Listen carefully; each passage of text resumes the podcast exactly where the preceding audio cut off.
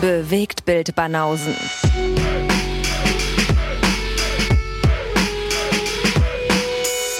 Filme, Kino und Serien, bis ihr kotzt. Einen wunderschönen guten Tag. Was geht? War die Frage an mich gerichtet oder ist das jetzt so in den, in den Raum rein? Wenn ich den in den Raum fragen würde, wäre es ja wieder den Second Jan machen. Insofern, uns hört ja hier keiner. Und die können ja nicht antworten. Insofern war es natürlich direkt an dich gerichtet. Okay. Äh, ich hab dir, das ist affig, weil ich dir gerade im Vorfeld schon erzählt habe, was bei mir alles geht gerade. Affig? Ja, gut, stimmt, ja. Aber das können wir theoretisch auch nochmal nachstellen. Äh, ja. Lieber nicht. Du bist doch Schauspieler, Junge. Du Ja, musst wohl die natürlich. Situation nochmal nachstellen können. Natürlich kann ich das, aber das äh, muss ich auch wollen und irgendwie, nee. Aber ein paar Sachen muss man hier trotzdem berichten, die wir jetzt äh, schon im Vorfeld hier äh, abgekaspert haben. Unter anderem, dass Lee mir tatsächlich den fancy Bleistift überreicht hat. Das muss ich auch eher nochmal sagen.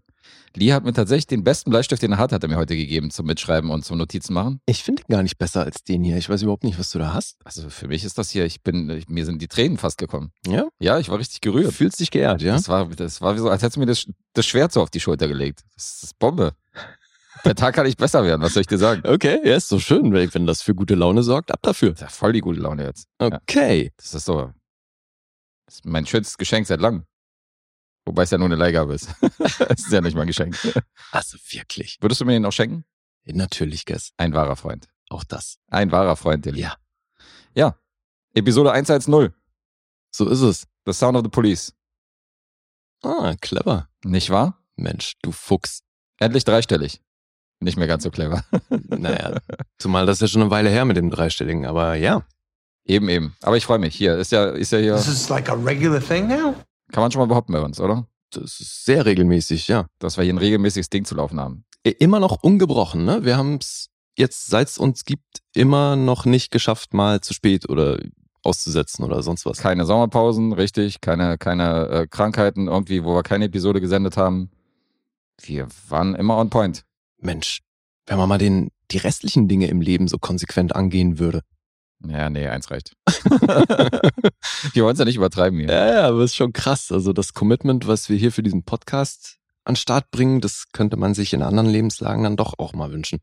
Wir telefonieren und schreiben uns so ziemlich täglich, weil wir irgendwas zu organisieren haben. Und natürlich auch zu fragen, wie es den anderen geht und was die Familie so macht. Das kommt natürlich noch dazu. Aber ähm, ist schon eine Menge Arbeit hinter, definitiv. Also gerade jetzt, wenn man sich so hinsetzt und dann die ganzen Filme auch recherchiert und rausschreibt, fällt mir erst auf, okay, krass, 4 Uhr, Ja. Muss ins Bett. Also es äh, Ey, das fällt mir auch Arbeit. immer wieder auf, so wenn man dann anfängt, irgendwelche Trivia-Facts von irgendwelchen Filmen durchzulesen. Ja. Ey, wie da die Zeit vergeht. Ja. Also das ist schon, das haben die meisten wahrscheinlich nicht in der Form auf dem Zettel. mh. Und ich meine, da geht es auch nicht drum, dass wir hier uns äh, selbst die Eier kraulen, aber es, es steckt schon eine Menge Arbeit drin. Definitiv. Und für diejenigen, die uns jetzt zum ersten Mal einschalten, ja, wir gehen da durchaus ein bisschen in die Tiefe, wenn wir hier Filme besprechen, rezensieren, sondern erzählen hier nicht nur in zwei, drei Sätzen, ja, war geil Mhm. oder nee, war scheiße, sondern wir bringen dann auch ein paar Fun Facts und was so hinter den Kulissen abgelaufen ist, legen gar nicht so viel Wert auf die Handlung, wenn wir die groß auseinandernehmen, weil dafür sollt ihr den Film sehen. Deswegen spoilern wir auch sehr selten und wenn, dann ist es angekündigt. Ähm, Ja, und es Ja. gibt ein paar Leute, die hätten es gerne kürzer, ne? So Tom und Konsorten, für den könnte es auch kompakter sein. Ja, ein paar Leute hätten es gerne. Na gut, okay, Tom macht so ein 15-Minuten-Format. Also gut, der muss halt Podcast hören, die er irgendwie auf dem Klo schnell mal zu Ende hören kann. Aber äh, Ja. da sind wir die Falschen. Ja. Zumindest für einen Klogang. Meinst du, das machen Kann Leute ähnlich wie deine Badewannen-Sessions, dass die sich das so unterteilen? Ja, vielleicht. Klar. Dass die uns ausschließlich auf dem Klo hören. Äh, also ich weiß von Leuten, die uns beim Einschlafen hören, aber auf dem Klo von mir aus. Everything that works. Wenn ihr euch da entspannen könnt äh, und die Banausen hört, dann habt ihr gleich die Assoziation, äh, Assoziation an Scheiße. Insofern, das passt schon. Super. Super. Mhm. Geil. Apropos Scheiße. Oh ja. Jetzt- Unser Kumpel Dennis the Menace hat uns einen Karton geschickt und ich weiß nicht, was drin ist. Alter, und da leitest du mit apropos Scheiße ein, der wird sich freuen, ne? Das ist Dennis, Mann. Äh, Also ich erwarte, keine Ahnung, mach auf. Ich glaube, da ist so eine Farbbombe drin, so weißt du, wie bei, Ach so, deswegen schickst du mich jetzt vor, ja? ja, ja, deswegen schicke ich dich vor. Oder Hundescheiße oder keine Ahnung. Noch traue ich dem Brat nicht so richtig, ob das wirklich ein nettes Geschenk ist. Okay, also wenn mir jetzt hier gleich was entgegenkommt, dann war's das mit Dennis. Alter. Vielleicht war es eine Briefbombe. Das war das war es nicht nur mit Dennis, sondern auch mit dir. Also wenn es eine Briefform ist, dann war's das aber auch mit dir. Meinst du? Ich sitze auf der anderen Seite des Tisches. Ich könnte mich zur Seite rollen. Bist, Bester bist du da, ja? bist du da erprobt? ja, ich bin schon, ich habe schon die Haltung eingenommen auf jeden Fall. So, jetzt sind wir mal gespannt, was der Bursche uns geschickt hat. Ab und zu kriegen wir uns hier, kriegen wir ein paar Gastgeschenke zugeschickt und äh, hier haben wir den Karton noch zugelassen. Guck mal, hier mit Verpackungsmaterial. Bis von er sind. Oh, kann man da, kann man, ja, gib mal her. Ja, gib mal her, da kann ich doch gleich hier. Ach so. Er klappt gut. Nee, klappt gar nicht. Du meinst das hier? Ja, bei dir klappt Sowas, ne? Ja, jetzt klappt's. Okay, also, hier, du darfst, ich halt, reich dir das mal an, weil ich, keine Ahnung. Oh, okay, alles klar. Also- Alter, was? Ist Anchorman, ne? Ach, das ist eine Anchorman-Tasse, jetzt siehst du Alter, das. ist da Sex Panther drauf? Ja, Mann, das ist die Sex Panther-Tasse. Ja, siehst du? Wir haben Und, eine, ah, und ich weiß immer noch nicht die genauen Prozentzahl, aber so und so viel Percent of the time. es ist ganz einfach. Es Every sind, es sind 60 Prozent. Steht's drauf, ja? of the time it Ah. works every time. Sogar hier mit drauf. Mit Ach, steht Zitat. mit drauf. Wie geil. Wie geil ist das denn? So, next. Was Es haben wir noch? Sieht sehr nach Spielsachen aus. Eine Vulkan-Badebombe. Was? Ach Sehr so. interessant. Jabba dabba du. Ach, Ja, hier, guck mal, hier das sind dann Dinosaurier drauf. Insofern auch ein bisschen verwandt mit Land of the Lost und so. Aha. Der naja, gut, aber beim, bei Baden denken doch eh immer erst mal alle an dich. Ja. Ich weiß nicht genau, was es ist. Eine Badebombe. Was macht man damit? Die schmeißt man dann ins Die Badewasser. schmeißt man ins? Badewasser. Na dann äh, schäumt's. Ach, dann schäumt das. Natürlich. Okay. Dann mache ich bei mir demnächst auf jeden Fall äh, eine kleine Party im Badezimmer. Hier so eine, Ja, da hast so du eine hier. Schaumparty. Hast du noch mehr fürs Badewasser? Hier ist eine Blubberrakete. Eine Blubberrakete. Färbt sprudelnd das Wasser. Tinti. Wie geil ist das denn? Aber sag mal, du benutzt deine, jetzt sind wir schon bei den Gewohnheiten. Du benutzt deine Badewanne nur ausschließlich zum Duschen? Nee, nee, nee, im Gegenteil. Ich äh, bade auch gerne. Ach, du chillst dich da auch ab und zu rein. ja, Okay. und wir haben jetzt hier echt eine Menge Badeequipment, Alter. Das ist schon das nächste. Oh, wie geil. Tinti, der Blubbervulkan ist noch bei. Färbt das Wasser mit Sprudelspektakel. Na, das wird ein Spaß. Wie, ich muss nach Hause, ich muss baden. Unsere Jetzt Tintenqualität. sofort. Speziell für sensible Kinderhaut entwickelt, okay. Nur mit sorgfältig ausgewählten Inhaltsstoffen. Färbt weder Haut noch Wanne. Das beruhigt mich. So, und jetzt, es gibt noch DVDs oder Blu-Rays. Und Junge, Junge, wie hätte es anders sein können? Natürlich. Benji. Sein größtes Abenteuer. Er hat uns die Benji-DVD geschickt. Oh mein Gott, Alter. Wenn das mal nicht Nomen Eom ist, also Nomen ist oben. Den will er doch irgendwann mal auf jeden Fall gesichtigt haben. was so, gibt's noch? Und dann hat er offenbar auch mitbekommen, dass ich Tarkovsky nicht so feiere wie der Rest der Welt, bis jetzt zumindest. Oh, okay. Aber vielleicht will er dich ja äh, vom Gegenteil überzeugen und sagt, den hier musst du trotzdem gucken. Ja. Das ist jetzt die Frage, ob er mit uns mit dem Film, ob das so, so in Richtung Benji geht oder ob das ernst gemeint ist. Ja, oder ich guck den mal. Ja, lies mal vor, Äh, den Text oder was? der- wie der Film heißt. Ach so, Ivan's Childhood heißt der, heißt der Film. Okay. Andrei Tarkovsky. Sieht edel aus. Und dann gibt's hier noch, dann gibt's hier noch ein Buch namens Showgirls, Teen Wolves and Astro Zombies. A film critic's year-long quest to find the worst movie ever made. das klingt sehr schön. Sehr geil, ja. das klingt interessant. Okay. Ja, geil. Ja, Dennis Hey Dennis, Geil. du Schockt. hat dir ein Hammerpaket zusammengestellt. Vielen, vielen Dank, ey. Es freut uns. Großartig. Ja. So hat er sich auch so ein bisschen gedacht. Spiel, Spaß und Spannung. Ja, alles dabei. paar Filme. Eine Anchorman-Tasse, ja. Hier Badeutensilien, also Also der, bei der Anchorman-Tasse muss ich jetzt auf jeden Fall äh, Dips schreien, Alter. da schreist du Dips. Ja, Mann, auf jeden. Okay, ich sag mal so, du als Will Ferrell-Vertreter dieses Podcasts, äh, da kann ich wohl wenig dagegen sagen. Insofern, Wir können auch drum würfeln, wenn du willst. nee, nee, nimm du die Tasse, dafür nehme ich aber sämtliche Badeutensilien, die hier liegen. Ja, das ist fair. Alles. Und ich hau auch Wobei alles ich muss- gleichzeitig ich in die muss- Badewanne beim nächsten Das Mal. ist, glaube ich, keine gute Idee, Alter. Das ist Land unter. nee? Aber ich muss sagen, das, der Blubbervulkan äh, interessiert mich ja schon auch so ein bisschen. So Bade, diese Badebomben-Dinger, die kenne ich. Hm? Der Vulkan macht mich neugierig. Ich kann das ja mal austesten. Vielleicht will ich ja dann nie wieder ohne baden. Ja. Ich frage mich, ob ich bei den ganzen Brimborium hier mit gefärbtem Wasser und Bubbelblasen und so, ob ich mich da noch auf den Film konzentrieren kann, der da läuft. Also wie soll ich ja, den ja, eben. Da bekomme ich ja gar nichts mehr mit. Der Vulkan klingt nach Action, deswegen. Bin ich ja völlig abgelenkt, wenn Ja, aus dem Wasser auf einmal irgendwas explodiert und so vor mir. Und Oder vielleicht ist das auch einfach das richtige Rahmensetting, je nach Film, weißt du? Musst du halt mal irgendwie Twister oder, ja, stimmt. Muss den in die Richtung Film gucken. einlegen, ja. Nicht so, nicht so ein Dialogdrama. oder gleich Volcano. Oder halt Benji mit passender Badeuntermalung. ja. Na, super. Also Benji ist in jedem Fall ein Badewannenfilm, das steht schon mal fest, weil wir den ziehen. Den gucke ich nicht nochmal irgendwie, den gucke ich nicht aufmerksam vom, vom Fernseher. Das ist ein Beamer-Film, Den Alter. gucke ich während meine Blubberrakete, mein Blubbervulkan und das Jabba Dabba Du, äh, wenn die Badebombe reingeschmissen Ja, wird. zeig mal nochmal diese, die will ich mir auch nochmal angucken hier, die Jabba Dabba Du Bombe. Und ich dachte, der Bleistift wäre das Highlight der heutigen Episode, ja? Mit Anhänger zum Sammeln. Wie? Ui, jetzt aber. Da fliegt da noch was raus aus der Bombe oder was? Jetzt aber. Ah, da sind wirklich Dinosaurier dabei. Ja, der so mit Land of the Lost lagst du da gar nicht so falsch. Siehst du?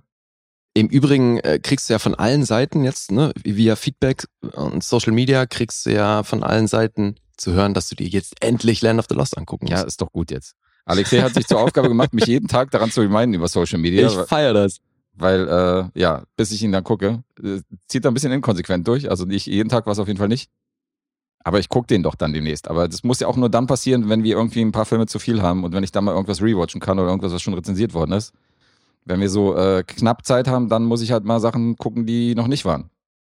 Ja. Deswegen kann das ein paar Tage dauern, Freunde. Wobei ich finde, auch bei diesem Film könnten wir mal wieder eine Ausnahme machen und den knallhart ein zweites Mal aus deiner Sicht rezensieren. Meinst du, ja? Ja. Das wäre auch mal ein First. Ich würde das durchgehen lassen. Okay. Ey, klar, Alter, also für den Film und für Will Ferrell sowieso immer. Ja gut, also pass auf, ich verspreche euch, ich gucke Land of the Lost im September, okay? Im September wird dieser Film abgehakt und dann streiche ich ihn von meiner To-Do-Liste und da werde ich ihn äh, sichten. Also gib mir noch den September Zeit, dann berichte ich über meine, über meine Erlebnisse. Ja, du, die Hörerschaft ist schwer gespannt, wie du den finden wirst. Mit den Dinosaurier, Jabba Dabba Du, mit der Badebombe, Weil guck mal, Land of the Lost gucken. du hast ja jetzt von so vielen Seiten, von denen man es nicht erwartet hätte, gehört, dass das ein Meisterwerk. Meisterwerk ist. Zitat. Ja. Auf jeden Fall. Deswegen, also eh Das- hohe Erwartungen, Ey, die meine Erwartungen sind beim kann. Meisterwerk. Also das, die, da fangen die an, das ist normal jetzt. Ja, ja, also ich bin da ja auch down mit. Das ist für mich auf jeden Fall ein Meisterwerk. Wo sind jetzt eigentlich die halben, wo ist jetzt der halbe Punkt geblieben, den du jetzt äh, unterschlagen hast? Ja, wie gesagt, es gibt so zwei, drei kleine Momente, wo ich sag, das ist jetzt nach dem achten Mal gucken oder so, äh, hätte ich die vielleicht rausgelassen. Aber das war's schon. Okay. Also weißt du, so bei Anchorman gibt's wirklich nichts, was mich stört. Also es stört mich auch nicht bei Land of the Lost, aber so bei Anchorman finde ich wirklich auch jeden Witz immer noch geil. So, das ist nicht so, dass ich im Nachhinein dachte, ah, okay, das ist irgendwie nicht mehr zeitgemäß oder sonst was. Ja, es muss bei einer Komödie nicht jeder Witz zünden, damit er 10 Punkte kriegt. Nee, ja, Oder? Also, weiß ich nicht. Jetzt stell dir vor, du hast bei Hotshots bei 500 Witzen drei, die daneben gehen, dann ist es doch trotzdem eine Megaquote. Jetzt nur als Beispiel. Ja, Ich habe Hotshots lange nicht gesehen. wäre für mich aber auch kein 10-Punkte-Film. Nee, wäre es auch nicht. Da, aber jetzt nur als Beispiel. So, weißt du, was ich meine? Also, das äh, schmälert ja nicht unbedingt diese 10 Punkte zwangsläufig. Nö. Naja, aber ist ja auch nicht immer was, was man so hundert- hundertprozentig begründen kann. Ich Ja, meine, äh, ich habe es jetzt auch gedacht, wir haben ja Feedback bekommen auch zu The Green Knight. Mhm. Und ich glaube, Timo war auch so begeistert von dem Film, ne? Deswegen Ja. liebe, liebe Grüße an Timo. Und aber auch, auch. da habe ich mich gefragt, wenn er sagt, ich vergebe neuneinhalb Punkte, da denke ich mir auch, was ist mit dem halben Punkt? Ja. Weißt du, du bist bei neun. Äh, Vielleicht hat er sich auch nicht getraut, hier dem großen Guess komplett in den Rücken zu fallen.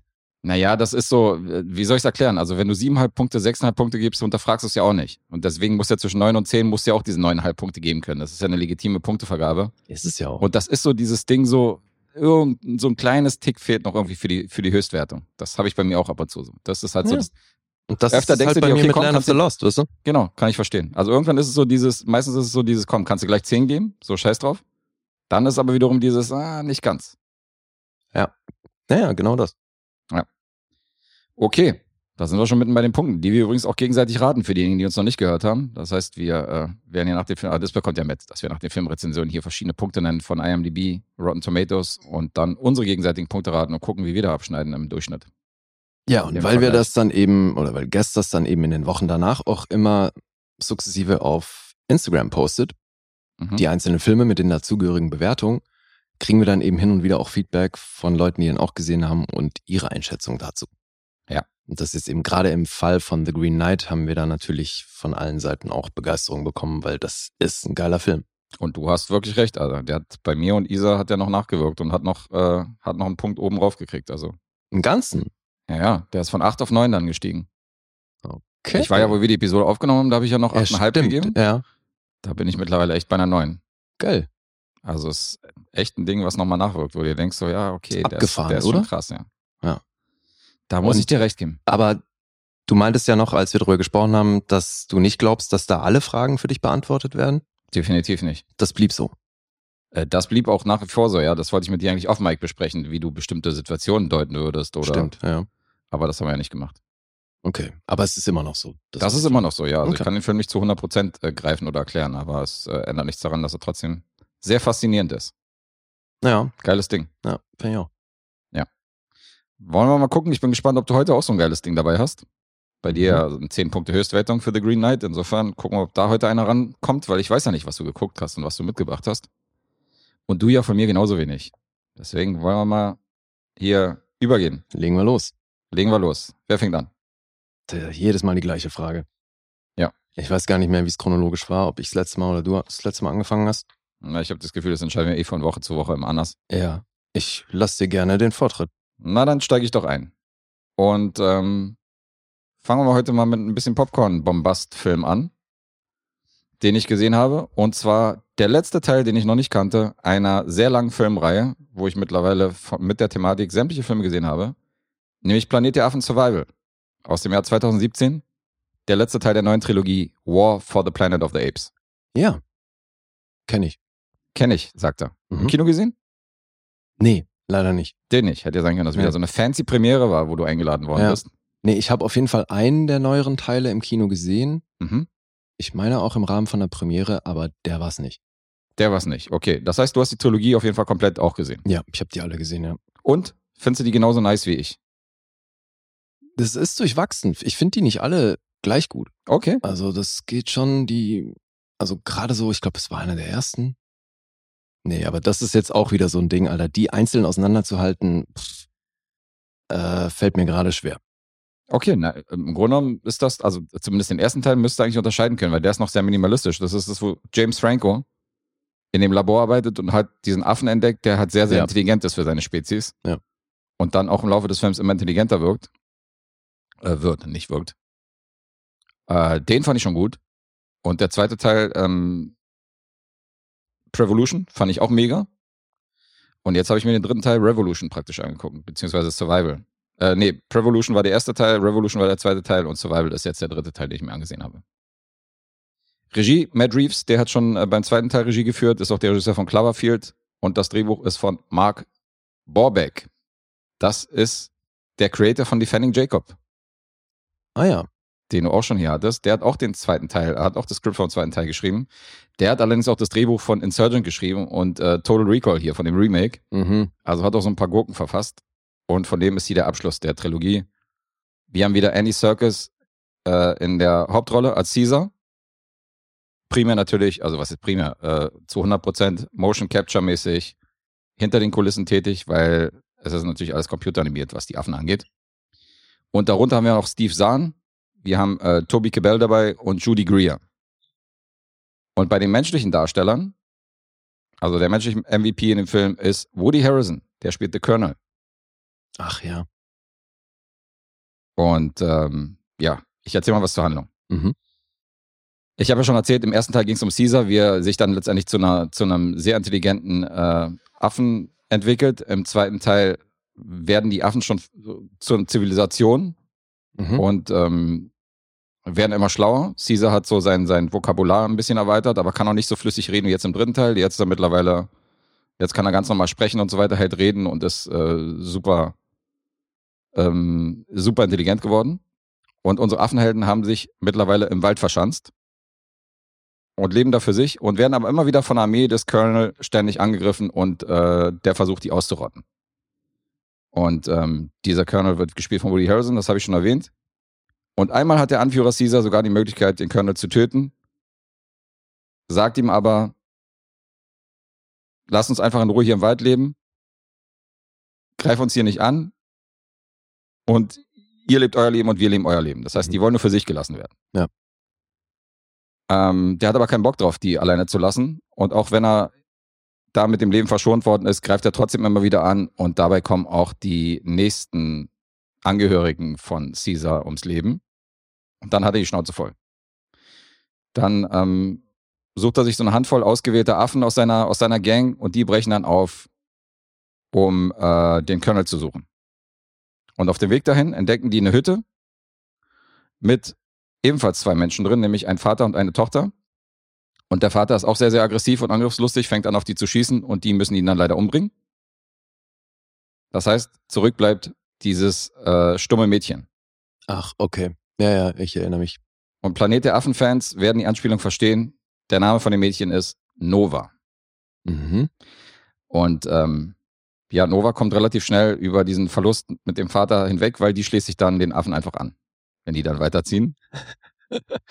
Sagst du so, als würde dir Ja, das ein find bisschen ich, komisch vorkommen? Ja, das finde ich ein bisschen lustig, dass die dann so, dass die sagt, ja, okay, dann ziehe ich halt mit euch so mit. Und die wollen natürlich nicht, dass die mitzieht, aber lassen sich dann überreden, weil die können das Mädchen natürlich nicht zurücklassen. Also die ist da relativ äh, schnell drüber hinweg, dass der Vater da erschossen worden ist von den, von den Herren, die sie da mitnehmen. Und dann ziehen sie unsere Affen weiter und das Ziel ist ein Gefangenenlager des verrückten Colonels, wo ähm, die Affen so in einer Art Arbeitslager dann äh, zusammengefercht worden sind und äh, der Colonel die dann für sich arbeiten lässt. Mhm. Das ist die Story. Und da geht es darum, eventuell die ganzen Affen zu befreien, den Ausbruch zu planen und sich um diesen Colonel, sich an diesem Colonel zu rächen. Also dieses War for the Planet of the Apes ist eigentlich sehr verwirrend, weil es ist eigentlich kein Krieg in dem Sinn, es ist mehr eine Fehde zwischen diesen, zwischen Caesar und zwischen dem Colonel, weil das ist wirklich so dieses Duell so Mano el Mano und die Leute, die damit reingezogen werden, da geht es eigentlich nur um diese Fehde. Es ist nicht wirklich so dieser Krieg, dass jetzt alle Affen gegen die Menschen jetzt irgendwie Krieg führen, wie in der alten Trilogie. Ähm, Nee, aber die fahren ja das lenkt schon. ein bisschen ab. Oder war das jetzt nicht an dem Teil, wo die schon eine, eine ordentliche Armee auffahren, am gewissen Zeitpunkt? Ja, was heißt Armee? Da, naja, viele Affen, die bereit sind zu kämpfen. Ja, das sind halt die aus dem, aus dem Arbeitslager. Die Mhm. rotten sich ja dann irgendwann zusammen und äh, starten dann eine Revolution. Ja. Aber es ist, ist ja nicht so, dass die komplette Affenwelt jetzt irgendwie gegen die Menschen kämpfen, was man hier vielleicht an dem Titel hätte vermuten können. Ja. Weißt du, sondern es geht ja wirklich nur um diese Befreiung aus diesem Ja, ja, Gefängnislager. okay. Es ist ja schon Ja. ein bisschen minimalistischer, als der Titel klingt. Mhm. Und Lieutenant Kurtz aus Apocalypse Now, also Hm. da, den hat sich Woody Harrison hier definitiv als Vorbild genommen, weil der steht hier vor, seinem, vor seinen Soldaten, die irgendwie ihm schreien und ihm zujubeln und er rasiert sich dabei schön seine Glatze. Ähm, du siehst an einer Stelle ein Graffiti, wo drauf steht Apocalypse Now Okay. an einer Wand und da habe ich gedacht, okay, ja, so die, die äh, Verbeugung vor dem, vor dem Klassiker, die hat man hier an der einen oder anderen Stelle gesehen. Und auch der hier ist sehr, sehr groß, der Film. Das ist wirklich ein guter Popcorn-Film, wie ich finde. Ähm, ich finde es großartig, dass bei der Endschlacht, wo dann die Affen gegen die, äh, gegen die Soldaten dann, gegen diese Armee antritt, die da dieses Gefangenenlager kontrollieren. Und da siehst du zum Beispiel so einen brennenden Pfeil in so eine Amerik Amerika-Fahne halt irgendwie einschlagen. Mhm. Die fängt halt an zu brennen und dann siehst du Caesar, wie er sich an diese Fahne, an diese brennende Fahne hängt und diese runterreißt, weißt du, beim Runterspringen. Das sind geile Momente, das mochte ich. Das ist halt so dieses Anti-Michael Bay, so, weißt du, dieses von wegen Hurra Amerika, hier brennt halt die Fahne, so, das liebe ich. Und auch die Naturgewalt spielt im Finale eine große Rolle. Also Mutter Natur mischt sich da auch noch mit ein und sorgt für einige CGI-Momente, die ich sehr mochte. Und komischerweise, ich mag ja keine computeranimierten Tiere in Filmen. So. Ich bin ja kein großer Fan von. Aber bei Affen scheine ich die große Ausnahme zu machen, weil King Kong fand ich gut von Peter Jackson. Ich mag die Planet der Affen-Trilogie, die jetzt hier irgendwie äh, gedreht wurde. Mhm. Ähm, und bei Affen habe ich da anscheinend nicht so ein Thema. Ach, mit animierten Dinosauriern konntest du da auch schon mal was anfangen, oder nicht? Ja, aber öfter, wenn so, keine Ahnung, wenn so animierte Tiere ins Spiel kommen, bin ich dann immer so, oh, weiß ich nicht. So dieser Tiger bei Walking Dead und so, so gut der auch gemacht ist, irgendwie, keine Ahnung. Bin ich da kein großer Fan von. Life of Pi fandst du auch doof. Ja, ging. Also ich mochte den Film, der war schon in Ordnung, aber gut, man, man sieht halt an jeder Stelle, dass der Tiger halt computeranimiert ist und das bringt mich ein bisschen raus. Und hier aber nicht. Hier nicht, ne. Die äh, computeranimierten Affen mochte ich und die Computeranimation und das CGI ist natürlich groß hier bei, Mhm. bei Planet der Affen und das ist ja auch, hier stecken ja auch definitiv Budget drin und äh, dadurch konnten die hier einiges auffahren. Ähm, Du hast den jetzt zum ersten Mal gesehen? ich habe ihn zum ersten Mal gesehen, richtig. Das ist der einzige, den ich noch nie gesehen habe. Und ich weiß nicht, also das Viel ist so ein bisschen, dass, dass ich die ersten beiden Teile mehr mochte. Von der neuen Trilogie. Mhm. Hatte ich so das Gefühl während des ganzen Films. Er war trotzdem geil und er war trotzdem gut und äh, ist schon ein cooler Film, ihn zu sehen. Aber mit 140 Minuten ist er ein Tick zu lang. Man hätte den ein bisschen strafen können. Aber es ist trotzdem ein geiler Popcorn-Film. Ist äh, von allen drei Teilen der gewesen, der am unerfolgreichsten war. Mhm. Ich kann mal hier den Vergleich bringen. Also der hat ein Budget von 150 Millionen und hat über 490 Millionen Boxoffice gemacht. Und ist damit der Teil, der am wenigsten erfolgreich war. Krass. Prevolution 2011 hat nämlich nur, drei, nur 93 Millionen gekostet und hat 482 Millionen eingespielt. Also ungefähr genauso viel, war aber wesentlich billiger. Mhm. Und Revolution 2014, das war ein Monster, 170 Millionen gekostet. Der teuerste von denen hat aber auch sieben- 710,5 Millionen eingespielt. Krass. Also es ist ein Das ist schon Riesen sehr, Einspiel. ey, das ist Franchise insgesamt echt sehr erfolgreich. Krass. Ja, auf jeden Fall. Wenn du die zusammenzählst, 490, 482 und 710 Millionen für die Trilogie. Da haben die hier ein gutes Ding hingelegt. Also das ist eine Trilogie, die war sehr erfolgreich im Kino. Und das ist auch ein Film, der wirkt auf der großen Leinwand. Also ich habe ihn jetzt zu Hause gesehen in 3D, aber auch auf dem Beamer kommt der, kommt der geil. Mhm. Ich habe den gerne geguckt. Ja, also was ich so in Erinnerung habe, ist eben, ich mochte die auch alle, Mhm. aber ich habe sie dann eben auch, naja, das meiste davon dann wieder vergessen. So, es ist jetzt nichts, was irgendwie ewig hängen bleibt oder was so einen Eindruck hinterlässt, dass du die dann auch äh, gleich nochmal sehen willst oder so. Ich finde eben, so- solides Popcorn-Kino halt. Hast du kein Herz für Affen? Doch, total. Jetzt doch auf einmal. Wie- Hast du Ronnys Popshow geguckt? doch? das ist die Affenreferenz, Das ist ja? die Affenreferenz, die mir gerade eingefallen ist. Ja, wobei, äh, habe ich wahrscheinlich sogar, ja. Hast du? Nein, aber ich, ich stehe total auf Affen, klar. Okay, das klingt jetzt wieder komisch. Ja. Ich stehe total auf Affen. Nee, ich finde Affen super. Zeig mal ein paar Fotos von deinen Ex-Freundinnen. Okay. Naja, ich finde Affen super. Ja, wer mag Affen nicht? Ja, Ja, eben. doch lustige Tiere. Lustig. Ja, definitiv. Mhm. Aber hier sind sie natürlich nicht lustig, sondern hier sind sie sehr kampf, äh, kampflustig. Und äh, hier sind es natürlich unsere Helden, mit denen wir mitfiebern.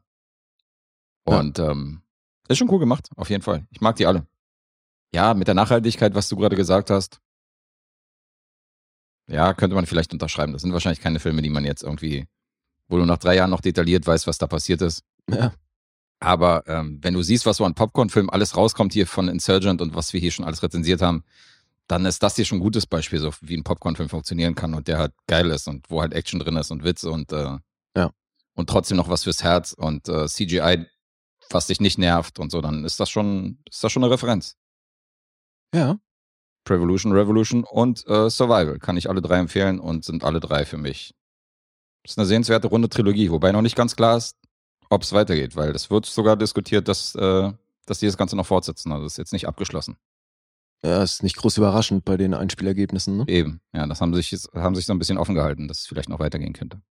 Aber es stimmt schon, man muss denen auf jeden Fall hoch anrechnen, dass sie es schaffen, dass du emotional mit einem CGI-Tier mitfieberst. Ja, das stimmt. Das stimmt, das ist ja auch nicht so leicht. Ja, also ich fand äh, Woody Harrelsons Darstellung fand ich ein bisschen überzogen. Das war zu sehr Marlon Brando. Finde Also ich eh lustig. Also es also wäre mir damals Presslufthammer. nicht aufgefallen tatsächlich, dass er sich da an Brando orientiert hat, aber Ja, bei mir war es tatsächlich nach, nach zwei Minuten Screentime. Ja. Ja, so hier mit den, mit den, mit den Farben im Gesicht und so. Ich dachte aber, okay, Lieutenant Kurt 2.0 oder was. Also da habe ich mir das schon gedacht und das war auch in vielen Kritiken zu hören, so dass er, Mhm. Dass er sich sehr offensichtlich da an dem orientiert hat, an dem großen Vorbild. Aber ist trotzdem ein cooler Film, kann man machen. Aber irgendwie, keine Ahnung, irgendwie fand ich den am schwächsten von den dreien. Aber wirklich auf hohem Niveau. Ja. Ja? Da bringe ich jetzt mal die Punkte für diesen Action, Abenteuer, Drama, Sci-Fi, Thriller, Planet der Affen, Survival, War for the Planet of the Apes, wie er international heißt. Ist ab 12 freigegeben, geht 140 Minuten und IMDb gibt für diesen Film 7,4 Punkte. Der hat einen Metascore von 82. 82. Ja. Holy shit. Rotten Tomatoes bei einer 8,2. Und äh, wir reden von den Kritikern. Alter, Und die Audience gibt 4 von 5. Ist nicht schlecht, wa? das ist alles richtig euphorisch. Was geht ab? Letterboxd 3,7. Okay. Und jetzt red Lee meine Punkte. Ich sag siebenhalb. Das ist sogar noch eine 8. Ha. Schade. Schwer geschwankt zwischen 7,5 und 8 und habe mich dann für auch beim dritten Teil für eine 8 entschieden. Insofern äh, liegen die alle bei dieser Punktzahl.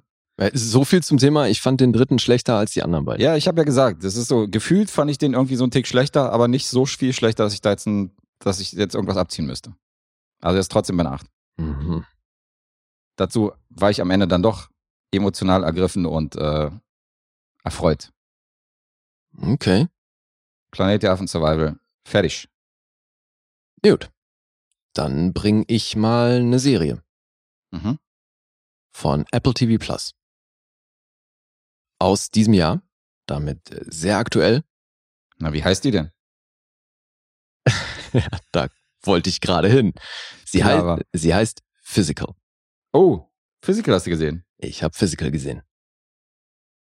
Die habe ich ganz frech auf meine Wunschliste geschoben. Ja, das habe ich mir fast gedacht, weil du bist ja wahrscheinlich auch so ein bisschen Fan von Rose Byrne. Ja, ich mag die gerne, das stimmt. Ich mag die auch gerne und die spielt hier die Hauptrolle, Sheila Rubin. Mhm. Wir befinden uns in den 80ern in San Diego. Und Sheila Rubin, Stay classy. ja stimmt, das ist total passend schon wieder. Ne? Jetzt haben wir Oder? hier eine Anchorman-Tasse stehen und äh, ich bringe was aus San Diego. Ja. Voll. Und Sheila Rubin ist Hausfrau von Danny Rubin, gespielt von Rory Scovel. Den kennst du wahrscheinlich aus Superstore, wobei ich weiß gar nicht, an welchem Punkt bist du nur bei Superstore. Zweite Staffel habe ich gesehen. Ja, okay, nee, dann, dann kennst du ihn noch nicht. Zu früh? Aber Black Monday hat auch mitgespielt. Du kennst die Fresse wahrscheinlich, wenn du den, wenn du den googelst, weißt du, wer das ist. Der Mhm. spielt hier ihren Mann. Und er ist, also die kennen sich schon länger, sind auch schon länger zusammen und sind damals zusammengekommen, weil die beide so ein bisschen idealistisch unterwegs waren. Er hat schon recht früh im College eine, eine politische Karriere angestrebt und ist so ein bisschen weltverbesserungsmäßig unterwegs und will eben für Kalifornien und speziell die Region San Diego ein bisschen was bewegen, setzt sich da für die Umwelt ein und will eben eine politische Laufbahn einschlagen. Und sie ist seine Frau und unterstützt ihn, wo es nur geht, ist auch wirklich so ähm, voll Vorzeigehausfrau, ne? So die Mhm. macht ihm immer das Essen und alles, trägt ihm alles hinterher und macht alle seine Launen mit und versucht trotzdem immer noch dabei äh, gut gelaunt zu sein und toll auszusehen. Was jetzt aber besonders ist an dieser Serie, weil wir hier wirklich komplett ihre POV haben, kriegen wir auch sehr schnell mit, wie viel Probleme die hat. Weil die hat ein starkes psychisches Problem. Wir hören auch immer ihre innere Stimme. Ne, Das heißt, über einen Off-Text kriegen wir ihren inneren Dialog mit, wo sie sich auch permanent selber runtermacht, äh, weil sie selber eben extrem beschissenen Selbstwert hat. Und das kompensiert sie, indem sie bulimisch ist. Das heißt, immer wenn er ihr dann mal wieder hart auf den Sack gegangen ist und sie sich wieder extrem beschissen fühlt, zieht sie los zum nächsten Burgerspot, beziehungsweise eigentlich alle, die sie so abfahren kann. Das ist auch ganz schön erzählt in so Montagen, wie sie dann immer von Drive-In zu Drive-In fährt und dann Mhm. da irgendwie mit äh, sieben Tüten Fast Food sich ein Motelzimmer nimmt und dann geht das große Fressen los. Da schiebt sie sich das alles rein, kotzt das entsprechend wieder aus und das ist so einer, eine der Richtungen, äh, mit denen sie eben das ganze Ding kompensiert, dass sie halt so am Arsch ist. Das ist erstmal die Prämisse. Und typische Rolle für sie. Ist ja normalerweise eher das Taffe. Der taffe Charakter in einem, in einem Film oder in einer Serie. So, Mhm. dass Ja. sie hier so ein bisschen so Und hier ist sie halt wirklich gedemütigt wird. äh, krass, eine, eine, eine sehr gebrochene Frau, die halt mit diesem, diesem Komplexen kämpft, die die hat. Und eben ihrem Selbstbild. Und das nimmt dann eine Veränderung, als sie irgendwann auf Aerobic stößt. Ist dann in so einem Center, läuft sie ja an, an, so einer, an so einem Raum vorbei, wo eben gerade Aerobic unterrichtet wird. Und irgendwie ist sie begeistert davon Mhm. guckt sich das an und so dauert es dann nicht lange, dass sie da mal mitmacht und sie geht da völlig drin auf. So die Bewegung mit der Musik tut ihr total gut und sie findet so ein bisschen neuen Zugang zu sich selbst und macht das aber heimlich.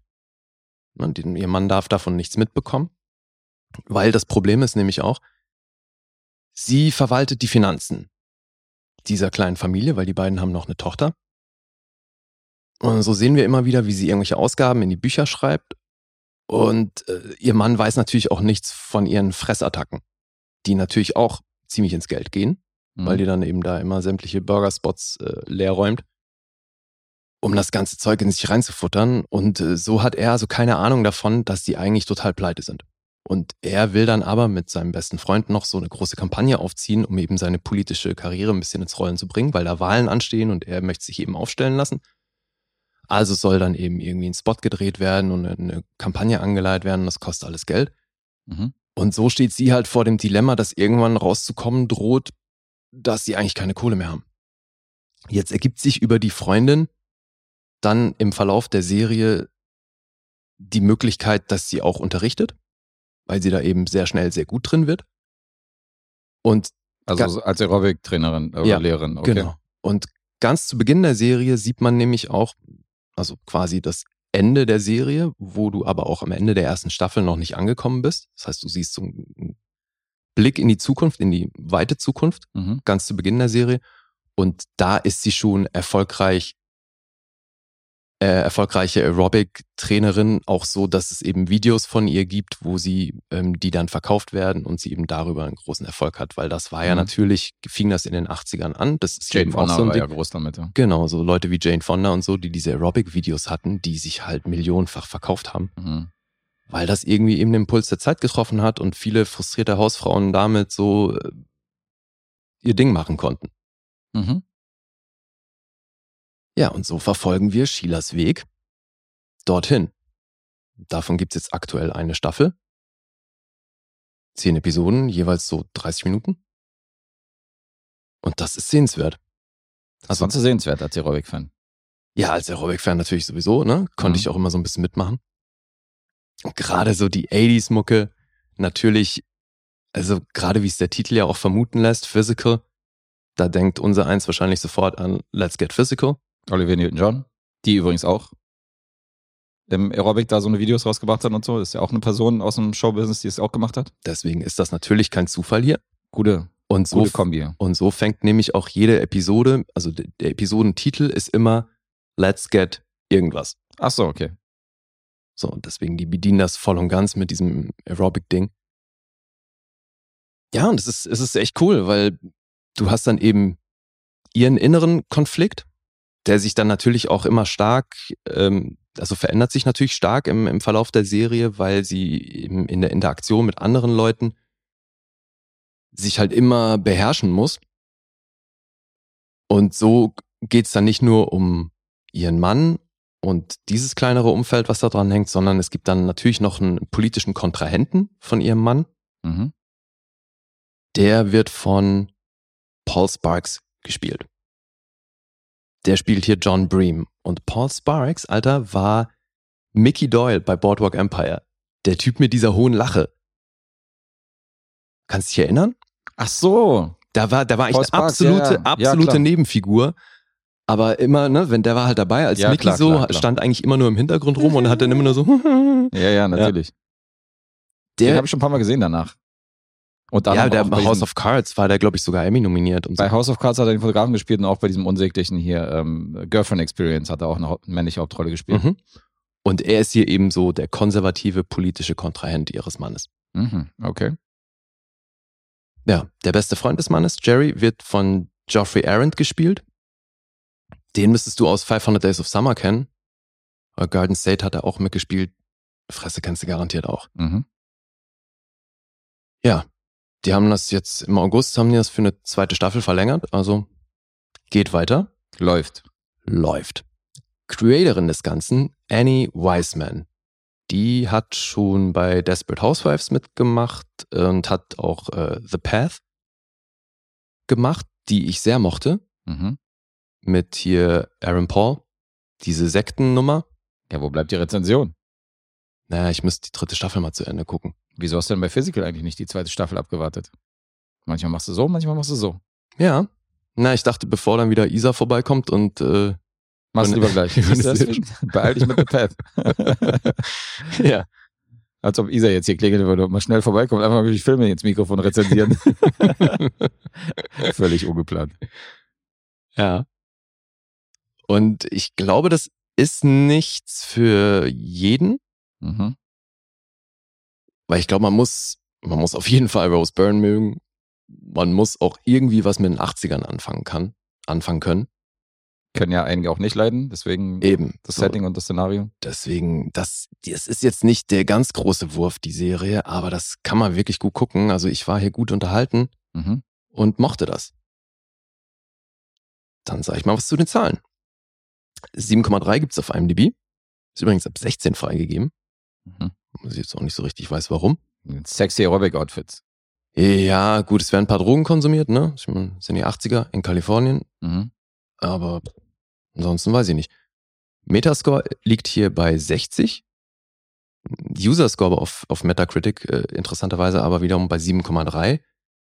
Und auf Rotten Tomatoes gibt's von der Kritik 65% und vom Publikum 82%. Oh. Da sind Diskrepanzen zwischen Kritik und Audience auf jeden Naja, Fall. ist insgesamt so ein bisschen durchwachsen. Mhm. So, und jetzt du. Ähm, ich würde sagen, du bist bei einer 7,5. Ich bin bei 7. Eine 7 ist es. Okay. Da warst du pessimistisch und nicht zu optimistisch. Ja, ich, ich könnte jetzt wieder sagen, 7,5 wäre auch fein, aber dann ärgerst du dich wieder. Ja, hast du jetzt gesagt. Und ärgere ich mich. also, What the fuck? Ja, gell, ist, das? ist auch so. Have you ever thought of just lowering your standards in terms of general happiness? nee. Ne, ist keine Diese- Option. Diese Theorie fällt auf jeden Fall flach, diese Option. Nee, nee.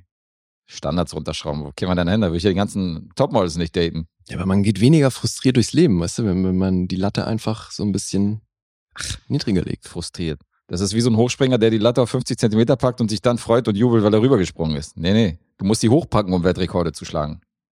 Das ist, das ist die Einstellung. Ja, aber glaub mir, man geht äh, besser gelaunt durchs Leben, wenn du mit weniger glücklich bist. Die Höchstleistung erreichst du nur, wenn du wirklich große Ziele hast und wenn du sagst, da will ich hin. Mhm. Mhm. Deswegen bin ich auch so ein weltweit bekannter DJ geworden. Apropos, äh, um diese Haltung mal zu untermauern, weil wir hatten es vorhin von Feedback und so, ich habe mir das mal rausgeschrieben, weil ich glaube, Dennis war das, ne, der sich anhand unserer Liste mal so ein bisschen einen Überblick verschafft hat, wie wir so im Durchschnitt abstimmen, weil wir, glaube ich, irgendwann mal eine Diskussion darüber hatten, wer von uns beiden tendenziell positiver abstimmt, äh, Punkte vergibt als der andere. Ach, da hat er eine Statistik gemacht? Ja, hat er uns doch geschrieben. Ich frage mich nicht mehr auf welchem Weg, aber Was? äh, Das habe ich nicht mitbekommen. Die, die Nachricht habe ich nicht mitbekommen. okay. Okay. Ja, jedenfalls äh, habe ich mir das dann auch mal angeguckt und das ist ja dank Excel-Tabelle relativ easy. Mhm. Was würdest du tippen, wo du im Schnitt bist? Äh, Du meinst jetzt im Schnitt von den Punkten, die ich gegeben habe? Ja, was ist so deine Durchschnittspunktzahl, die du vergibst? Ich habe es hier auf vier Kommastellen genau, weil so weit liegen wir nicht auseinander. Äh, Ich würde sagen, irgendwas um eine 7 rum. Ziemlich genau sogar, ja. Du bist bei 7,0985 im Schnitt, Okay. also fast ein 7,1. Mhm. Und ich bin bei 7,2978, also genauso quasi 7,3. Sind wir ähnlich also getaktet. uns trennen da 0,2 Punkte, was nun wirklich nicht die Welt ist. Mhm. Aber ich habe sehr viel öfter 10 Punkte vergeben als du. Ja, gut. Das äh, habe ich auch vorher schon gewusst, ja. Ja. Und also bei dir ist es so, deine meistvergebenste Punktezahl ist die 7. Die 7. Du hast 187 mal eine 7 vergeben. Okay.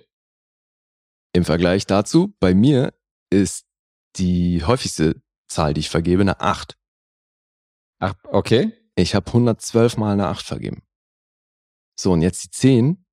Was glaubst du, wie oft hast du 10 Punkte vergeben? Ja, die Statistik haben wir schon mal aufgestellt. Ich glaube, ich glaube nach, nach einem Jahr. Ah ja, ja gut, ist jetzt aber auch schon wieder eine Weile her, ne? Da war ich bei 10, glaube ich, und du hattest 25 oder so. Ja gut, Das, war so die Diskrepanz. Und jetzt ist denke ich, definitiv ein paar dazugekommen. ja, ich denke, jetzt bin ich vielleicht bei 20 und du bei 35. Du bist bei 47. 47 mal 10 Punkte? Ja. Wirklich? Laut unserer Tabelle ja. Okay, krass. Ja, gut, okay, sind ein paar Herzensfilme dazukommen. Krass, hätte ich Ja. niemals gedacht. Und ich bin bei 77. 77 mal 10 Punkte. Okay, krass. Ja. Nicht schlecht. So viel zu der Statistik wollte ich äh, für Dennis mal nachreichen. Ja, ist mega. Oh my god, I fell for it and I loved it. Gefällt mir. Sehr schön.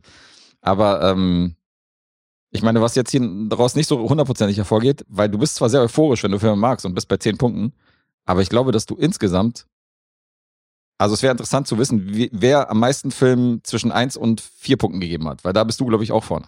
Das lässt sich ja auch rauslesen. Mhm. Und es stimmt schon. Du hast, glaube ich, ganz zweimal Nullpunkte vergeben.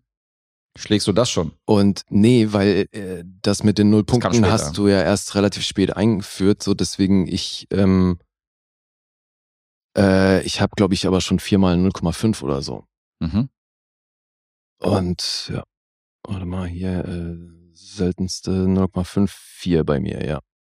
Ja, du bist dann, glaube ich, auch, äh, was die Unterhälfte angeht, bist du, glaube ich, auch ein bisschen mäkliger als ich. Was heißt das? Naja, das heißt, dass du mehr Filme auch abstrafst, als ich so, abstrafen ja, ja, wo ich dann total. sage, ach komm, kann man machen. Nee, nee, sieht man auch. Also bei dir ist so zwischen 0 und 4,5 Mhm. findet super wenig statt. Das müsste man jetzt mal addieren, ja, was da die Range ist.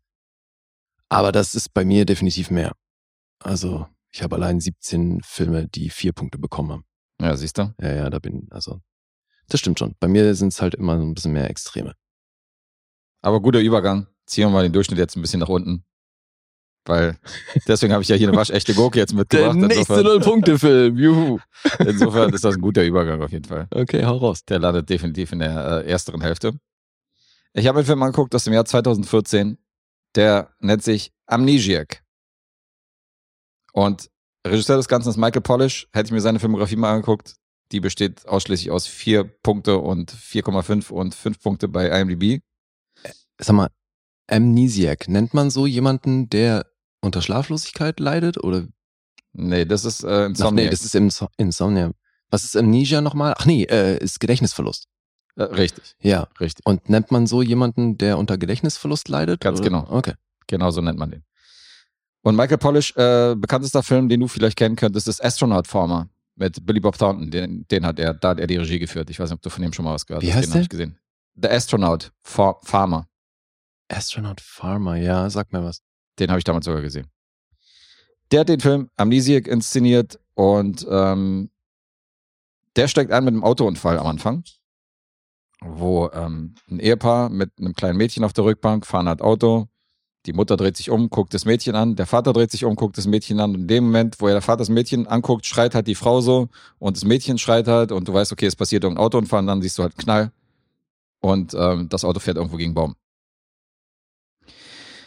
Ähm, der Vater wacht auf in einem Zimmer in einem Haus, wo nichts drin steht. Und er kann sich an nichts erinnern.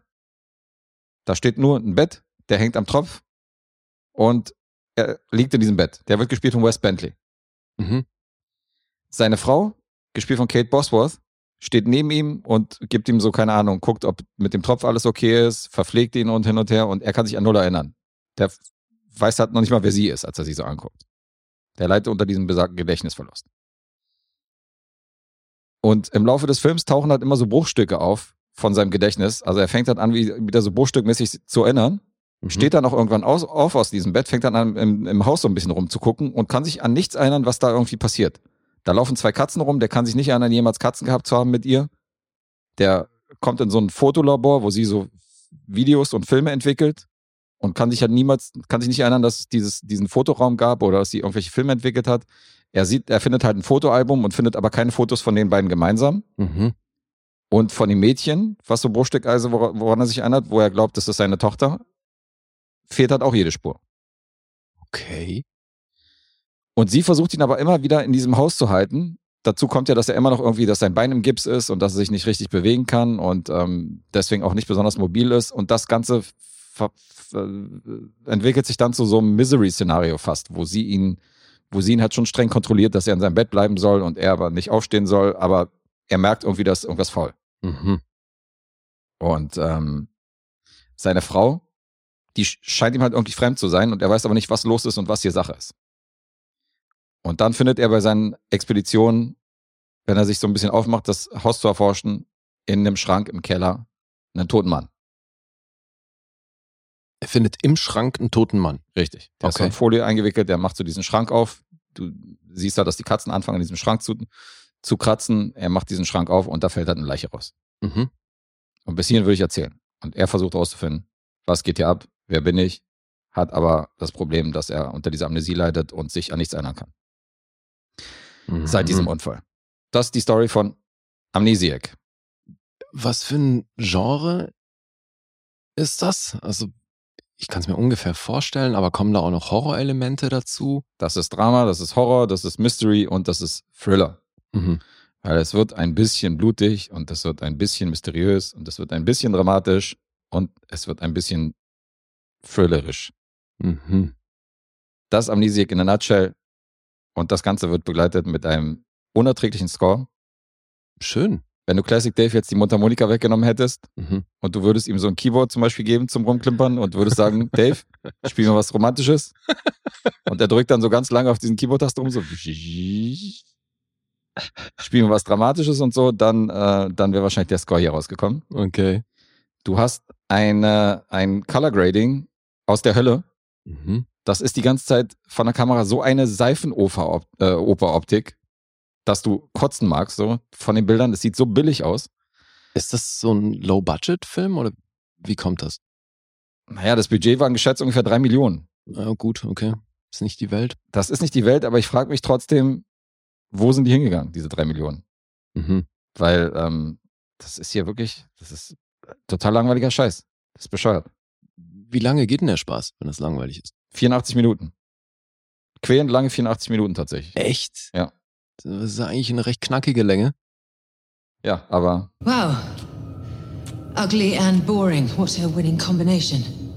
also dieses Sample passt hier auf den Film wie die Eins. Ich kann es nicht verstehen, weil Kate Bosworth mag ich ja gerne und die hat ja schon einen Film mitgespielt wie Superman Returns, Gegen jede Regel, 21. Die stand vor der Kamera mit Denzel Washington, mit Thomas Jane, mit Kevin Spacey, mit Frank Langella, Langella, mit James Marston und so und, ähm, und auch Wes Bentley. Ich meine, der hat sein Debüt in American Beauty gefeiert als Mhm. Sohn mit der Papiertüte und so. Ja. Hat aber auch Inter Interstellar hat er mitgespielt, bei Mission Impossible Fallout war er Mhm. dabei und so. Also große Filme. Ja, ist auch zweifelsohne ein guter Schauspieler. Ja, die sind, die sind beide gut. Ich finde, Kate Bosworth strahlt auch so, das ist eine von diesen Personen, die so diese, diesen Hollywood-Glamour der 50er, 60er ausstrahlt. Die hat so ein bisschen was von diesen Hollywood-Stars von damals, so dieses, diese Schönheit und gleichzeitig so dieses, die mag ich auch gerne und sehe die gerne. Mhm. Aber hier waren die beiden auf jeden Fall komplett verschenkt, Alter. Der Film ist wirklich sterbenslangweilig und totaler Schrott. Und mich hat gar nicht mehr interessiert, worum es hier geht und äh, wie sich das Ganze entspinnt. Auch wenn das Ende und der finale Twist letztendlich nicht schlecht ist und so ein bisschen, bisschen mich wieder geweckt hat. Aber Amnesie kannst du auf jeden Fall komplett in die Tonne kloppen. Ist nicht gut. Ich habe 16 freigegeben und äh, für den Arsch. Okay. Also das einzig Positive ist das Ende.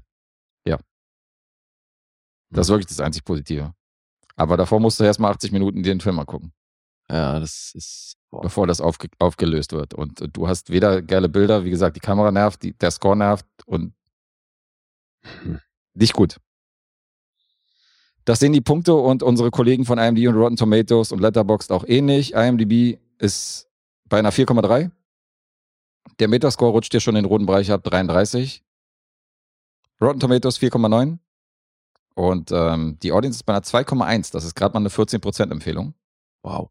Letterboxd 1,8 für Amnesiac. Ja. Hätte ich mir klemmen können, so viel kann ich dir schon mal verraten. Die Zahlen klingen noch ein Ticken besser als das, was jetzt so bei dir rüberkam. Finde ich. Mhm. Deswegen, also du klingst nicht so nach äh, vier, fünf Punkten. Das klingt. Ich hoffe, dass sie nicht so klingen. Ja. Nee, nee, es klingt weit drunter. Jetzt ist halt nur die Frage, wie weit. Das ist, haben wir schon oft. Wie weit, wie weit, wie weit, wie weit? Also du sagst, das einzig. Positive ist äh, das Ende. Ich sag, du vergibst immerhin noch einen halben Punkt. What? That was a classic. Was ist los mit dir? da warst du ein bisschen zu pessimistisch. Okay. Ich leg noch einen doppelten, ich leg das Doppelte drauf. Anderthalb. Nee. Doppelte von einem halben Punkt ist anderthalb. Das Doppelte von einem halben Punkt ist ein Punkt und wenn du den drauflegst, liegt es zwar anderthalb. Gestern. Ach, so hast du gerechnet. Nein, ich meine natürlich das Doppelte von dem, was du getippt hast, ist mein, ist Ach mein so. Ergebnis. Ist eine Eins. Eine Eins, sehr gut. Ich gebe einen Punkt für Amnesiac. Das ist ja im Rahmen. Äh, ja, mehr ist es dann doch nicht. Das, das ergibt eine Letterbox-Bewertung von 0,5 von mir. Also, da ziehe ich den Durchschnitt definitiv runter. Das ist ein Schrottfilm. Ich habe mich jetzt Tode gelangweilt Na, schade. und hatte hier kaum Schauwerte, außer vielleicht äh, die schöne Kate Bosworth und ähm, das einigermaßen, einigermaßen gelungene Ende und der Twist, der dazugehört. Ja, könnt ihr, könnt ihr vergessen. Na, schade. That was radical. Ja, richtig radical. Mal kurz zugrunde gemacht hier den Film. Aber gut, ist ja auch immer mal wieder hilfreich zu wissen, welche Filme man sich nicht angucken muss. Eben. Hat ja auch gut gepasst gerade zu der Statistik. Insofern Naja, war ein witziger Übergang, dass ich da gerade so eine Gurke mir vorbereitet habe. und mein nächster Film ist jetzt definitiv Kontrastprogramm. Mhm. Geht eher in die andere Richtung und passt insofern auch schon wieder ganz gut, weil du eben Marlon Brando angesprochen hast. Mhm. Und ich habe jetzt einen Film mit ihm Ui. in der Hauptrolle. In seiner ersten Oscar-Performance. Nachdem er viermal wohlgemerkt in Folge nominiert war, Mhm. hat er hierfür seinen ersten Oscar bekommen. Weißt du jetzt, welcher Film das ist? Äh, ja. Ich glaube, ich glaube, ich weiß es. Okay. Ähm, Down the Waterfront? On the Waterfront. On the er. Waterfront heißt Ja, genau. Zu Deutsch, die Faust im Nacken. er. Richtig. Top-rated Movie, Platz 180. Fettes Ding. Hast du ihn gesehen? Ja. Ja. Großartiger Film. Ich habe den auch schon mal irgendwann in ganz jungen Jahren gesehen, aber eben nicht so, dass ich mir da wirklich irgendwie ernsthaft eine Meinung zu bilden konnte. Mhm. Deswegen jetzt nochmal und erst recht, weil Poster-Content. Ja. Und das war eben einer von denen, wo ich wusste, irgendwann mal gesehen, aber um den wirklich äh, auf dem Poster freizurubbeln, wollte ich ihn nochmal sehen. Fürs Gewissen. Ja, ist ja auch richtig so. Wenn du dich gar nicht mehr dran erinnern kannst, dann sollte man den schon noch, noch Ja, mal neu sichten. Naja, und für den Podcast vor allem. Das ist Ne? Commitment hier. Alles für den Podcast. Ey, dieser Film hat acht Oscars bekommen. Was ja schon echt amtlich ist. War zwölfmal nominiert. Und deswegen zu Recht in den Top 250 Filme auf IMDb. Äh, ich glaube, ich verrate dann nach, welche Oscars es gab, oder? ist wahrscheinlich geschickter. Mhm. Zur Handlung.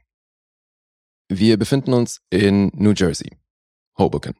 Und Terry Malloy, gespielt von besagtem Marlon Brando, der ist so ein ehemaliger Boxer, der für Geld gekämpft hat und arbeitet jetzt ähm, eben on the waterfront, ist da, nimmt da die Jobs an, die es halt so gibt. Da werden einfach täglich äh, Schiffe entladen und beladen. Und er gehört eben zu dem großen Trupp an Männern, die da jeden Tag stehen und darauf hoffen, dass es einen Job gibt. Er hat aber einen verhältnismäßig guten Stand, weil der Film steigt damit ein, dass er mit einer Taube ankommt, vor einem Haus steht und äh, ans an ein Fenster hochruft, weil da wohl ein Kumpel von ihm wohnt. Und er sagt, hier, ich habe deine Taube, äh, lass mal auf dem Dach treffen, dann gebe ich dir die zurück, weil da sein Taubenschlag ist. Mhm. Und äh, dann gibt's einen Schnitt und der Typ fällt vom Dach. Und Terry ist wieder unten und steht da mit ein paar Typen vor so einer Kneipe rum und die kriegen eben mit, dass der vom Dach fällt. Und wir sehen, da gibt's Mafia-Strukturen, weil die anderen Herren sind nicht überrascht, dass der vom Dach gefallen ist, weil es hieß, der wollte aussagen, weil es da eben so ein Komitee gibt, was die Machenschaften on, da an der Waterfront überwacht. Und diese Jobvergabe und derjenige wollte aussagen, weil er eben was wusste, also wurde er auf diese Weise zum Schweigen gebracht. Das heißt, Terry Malloy äh, kriegt dann hautnah mit, dass mit den Leuten nicht zu spaßen ist. Jetzt ist aber so, dass sein Bruder äh, Charlie Malloy, der ist in, in den Strukturen hat der einen recht guten Stand, weil der ist sowas wie die rechte Hand von dem Boss. Mhm. Oder der ist halt da im, längst, im engsten Umfeld. Und deswegen kann Terry erstmal nicht so wahnsinnig viel passieren. Trotzdem kriegt er durch diesen Vorfall, geht's schon los so mit den ersten Zweifeln. Aber er ist eben noch relativ junger Typ, geht auf die 30 zu, ist wenig ambitioniert und sagt von sich selbst auch, hey, ich habe das Gefühl, wenn ich mit Ambitionen noch warte, dann lebe ich länger. Was dann eben diese Szene vom Anfang sehr gut belegt. Durch diesen Mord wird dieses Komitee natürlich erst recht aufmerksam, so die befragen jeden, befragen also auch Terry und Terry sagt immer wieder, hey, ich weiß von nichts, ich sag nichts, weil er genau weiß, was mit den Leuten passiert, die klar machen, dass sie da irgendwas zu sagen wollen. Die Schwester von demjenigen, der vom Dach gestürzt wurde, die tritt dann auch auf den Plan mit dem ortsansässigen Priester, der sich sehr dafür einsetzt, dass sich an diesen Strukturen dort was ändert. Mhm. Und sie kommt eigentlich primär hin, um, weil ihr Vater ist auch noch im Spiel und ähm, der arbeitet da eben auch noch und sie geht halt hin, um dafür zu sorgen, dass er weiter arbeiten kann, weil jetzt natürlich durch den Bruder auch ne, eine Arbeitskraft weggefallen ist und damit Einkünfte und so und das ist alles sowieso hochdramatisch. Und weil sie immer wieder vor Ort ist, verliebt sich Terry in sie.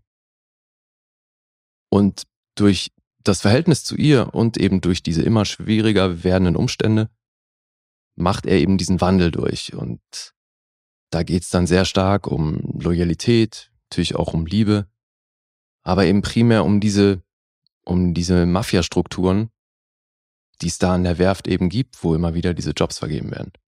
Mhm. Und das sehen wir hier über eine Stunde 48 Minuten in diesem Crime-Drama-Thriller von 1954.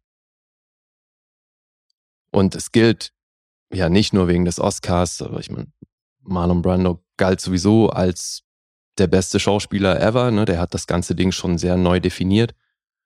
Und ich glaube, das ist hier das, Ausschlag, das Ausschlaggebendste an ihm und seiner Karriere. Dass der halt mit einer Art natürlichem Schauspiel ankam zu einer Zeit, wo es noch überhaupt nicht üblich war. Ja, war seiner Zeit voraus. Definitiv. Und das ist schon auch das, was einen hier sehr toll durch den Film bringt. Mhm. Weil ihm zuzugucken, wie er sein Ding macht, das schockt halt. Ja, ist ein Classic Brando auf jeden Fall, der Film. Weil er ist natürlich zweifelsohne ein geiler Typ, hatte das schon auch sehr auf dem Zettel. Also Mhm. Das war auch ein ziemliches Geficke, ihn überhaupt für einen Film gewinnen zu können, weil, wie ich eingangs gesagt habe, hatte er da schon drei Oscar-Nominierungen für die beste Hauptrolle im Gepäck. Also war er schon Hotshot.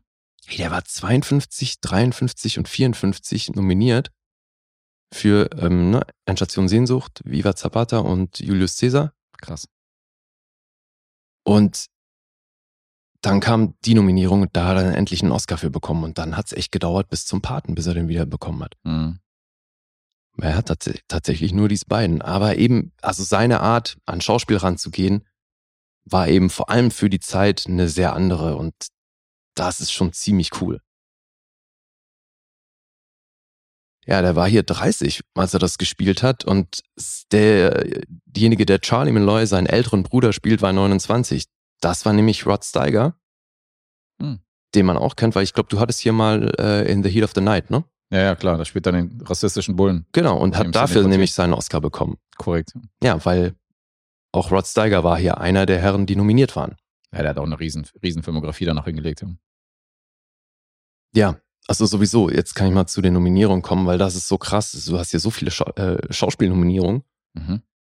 weil erstmal die acht Oscars, die er bekommen hat, war bester Film, beste männliche Hauptrolle, Marlon Brando, beste weibliche Nebenrolle, Eva Marie Saint, weil die spielt eben Edie Doyle, die Dame, in die er sich dann verliebt. Mhm. Hier übrigens ihr Featurefilmdebüt. Die hat dann später noch andere, auch große Filme gemacht, sowas wie Unsichtbaren Dritten, aber Ja, hat klar. dann schon primär ähm, Fernsehen auch gemacht. Ja, stimmt. Ja, das war hier ihr Featurefilmdebüt. Krass. Hat dafür gleich den Oscar bekommen. Mhm. Ja, zumal dann, ne? Also Grace Kelly war angefragt für die Rolle, hat das äh, abgesagt, um lieber äh, das Fenster zum Hof zu drehen. Ja, tatsächlich beide ähnlicher Und- Typ. Ja. Und es, also die Entscheidung war ja richtig, weil der Regisseur, habe ich noch gar nicht gesagt, ne, wer das war, Elijah Kazan, der hat sich sehr für sie eingesetzt. Und es hat funktioniert, weil sie hat den Oscar bekommen. Ebenso eben der Regisseur, der Drehbuchautor, Kamera hat einen Oscar bekommen, Art Direction und Schnitt. Das sind die acht Oscars. Und dann gab es eben noch weitere Nominierungen für Lee J. Cobb, der hier diesen Mafiosi spielt oder den Oberboss von, von dieser Gewerkschaft, Johnny Friendly. Mhm. Carl Malden, der den Priester spielt, war auch Oscar nominiert. Rod Steiger, der den Bruder spielt. Und dann war noch die Musik von Leonard Bernstein nominiert. Und das ist insofern krass, weil das ist hier sein einziger Film, wo er den Score gemacht hat, der kein Musical ist. Okay. Krass. Ja. Die Idee zu dem Film, aber das fand ich so abgefahren, als ich mir die Credits angeguckt habe von den Autoren. Weil bei jedem steht irgendwie was dabei und ich so, war ein bisschen verwirrt. Also Bud Schulberg hat den Oscar auch bekommen. Da steht aber in Klammern dahinter, based upon an original story bei, weil er hat sich wohl die Geschichte ausgedacht. Das ist aber, erzähle ich gleich, so ein bisschen, war so ein Hackmack. Mhm. Weil es gab Jahre zuvor, gab es einen Reporter namens Malcolm Johnson, der hat so eine Artikelreihe geschrieben. Das waren insgesamt 24 Artikel, die nach und nach in der Zeitung veröffentlicht wurden, wo der über die Machenschaften und die Mafiastrukturen in diesen Gefilden geschrieben hat. Der hat dafür einen Pulitzerpreis bekommen. Mhm. Das heißt, die Geschichte hat eh schon eine große Aufmerksamkeit erreicht. Und dann gab's in den 40ern, 48, wurde tatsächlich ähm, der, der derjenige, der zuständig ist äh, für die Jobs, für die Jobvergabe, also der, der die Leute anstellt an den Docks in New York, der wurde umgebracht Mhm. in solchen Mafiastrukturen. Und dann hat das Ganze natürlich nochmal mehr Aufmerksamkeit bekommen und dann kam nämlich auch eben Bud Schulberg darauf, sich für die Sache zu interessieren und hat dann da jahrelang recherchiert, hing dann da in den Kneipen rum, hat sich dann ähm, mit den Leuten unterhalten, hat eben auch diesen Priester kennengelernt, weil diese drei Hauptfiguren, Terry Malloy, Johnny Friendly und der Priester, Father Barry, die basieren auf realen Figuren. Und so hing der dann da dauernd an der Westside in Manhattan oder Long Island rum und hat sich eben mit den entsprechenden Leuten unterhalten, hat, das, hat sich das jahrelang reingezogen und darauf basierend eben das Drehbuch geschrieben. Krass. Ja, der Witz ist aber, dass davor Arthur Miller, also hier Tod eines Handlungsreisenden Arthur Miller, Der Auto. Hm? der wurde vom Regisseur gefragt, ob er eben nicht so eine Geschichte schreiben möchte, hat dann auch eine Version geschrieben, hat die dann aber wieder zurückgezogen, weil die Studios ihm auferlegt haben, die Bösewichte zu Kommunisten zu machen. Und das wollte er nicht. Da hat er sich geweigert, ja. Dann hat er das Ding zurückgezogen und dann kam eben erst Bud Schulberg zum Zug. Das hat auch, also hab da ein bisschen was drüber gelesen, das ist sehr verworren, weil zwischen Elijah Kazan und Arthur Miller gab es wohl auch eine, eine ziemlich lange äh, große Fehde. Das hat eben viel mit Anti-Amerikanismus zu tun und so weiter, was Kazan unterstellt wurde von Arthur Millers Seite und so und das ist also alles ziemlich wirr. Hm. Will da jetzt auch nicht allzu nah drauf eingehen. Fakt ist nur eben, ich find's krass, dass Arthur Miller erstmal ein Drehbuch geschrieben hatte, was aber nicht genommen wurde und dann Bud Schulberg zum Zug kam, da diese äh, Geschichte draus gemacht hat und es dafür dann auch einen Oscar gab. Hm. Jetzt, weil eben diese, manche dieser Figuren auf realen Personen basiert haben, kam 1955 Anthony De Vincenzo an und hat Columbia Pictures verklagt, weil er gesagt hat, Moment mal, Terry Malloy, äh, hier so ein Typ, Whistleblower und Dockarbeiter, äh, das bin ich. Hat dann auch gewonnen, beziehungsweise die haben sich dann außergerichtlich geeinigt und der hat dann halt eine kleinere Abfindung bekommen. Hm. Aber der fand das im ersten Anlauf nicht cool. Ja. Und dann gibt's echt eine Menge Infos zu eben Brando und dem Produzenten, wie er versucht hat, Brando für dieses Projekt zu gewinnen. Und das ist schon echt abenteuerlich, weil der hat ihm erst das Skript zugeschickt und Brando hat abgesagt. Hm, Was wohl relativ üblich war. Jetzt hat er aber schon beim ersten Mal, hat er zwischen die Seiten so kleine Zettel gelegt und das Drehbuch kam zurück und die Zettel waren noch drin, was ihm den Hinweis gegeben hat, der hat es gar nicht Der hat es gelesen. gar nicht gelesen. Ja. Also mussten sie sich was einfallen lassen. Zwischenzeitlich kam Frank Sinatra auf den Plan, der gesagt hat, klar, mache ich. Und das finde ich so krass, wie oft wir Sinatra haben, der irgendeine Rolle spielen wollte, die dann irgendein Paul Newman oder Brando oder Mhm. sonst wer gespielt hat. Das ist schon irgendwie ein bisschen traurig. ey. Also ich bin ja froh, dass der trotzdem eine große Karriere hatte, aber dass der schauspielerisch nie so nie so Fuß gefasst hat, dass er da irgendwie in die A-List aufgestiegen ist. Es, es hat schon auch oft irgendwie Timing-Probleme und so gehabt, ne? Weil ja, der war auch immer zweite, dritte Wahl, ja. ja, eben. Und hier war es halt Big Time, weil Sinatra hat dann per Handschlag zugesagt, so, also hatte mit dem Regisseur auch die, die Verabredung, dass er es macht.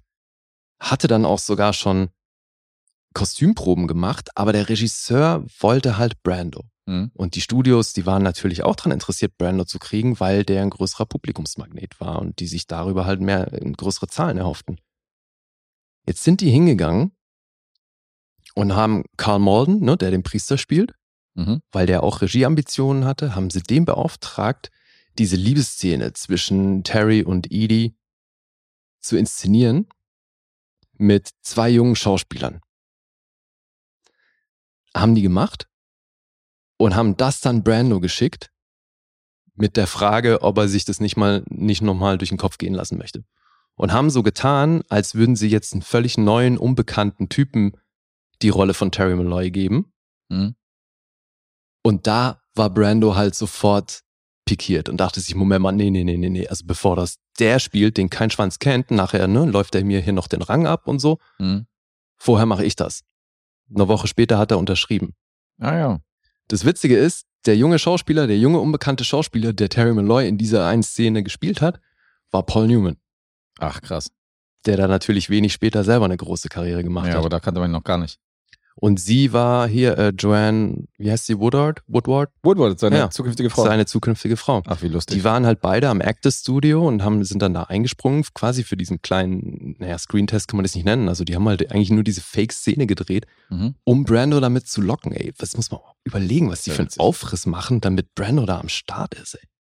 Tja, der muss hofiert werden, der feine Herr. Ja, aber hallo. Deswegen, der hat übelst Faxen gemacht in seinem, der hatte sich auch vertraglich zusichern lassen, dass er nur bis vier jeden Tag arbeiten muss. Das hat man doch neulich schon mal. Ja, das hatten wir aber, da war es, hat es aber Alkoholikerprobleme, weil ich glaube, es war Oliver Reed. Ja, stimmt, weil ab 4 Uhr nicht mehr ansprechbar war. Ja. Mhm. Ähm, hier war das so, dass kurz zuvor war Brandos Mutter gestorben und er war noch psychisch ziemlich mitgenommen so und ist dann eben jeden Tag ähm, im Anschluss zum Therapeuten gerannt Mhm.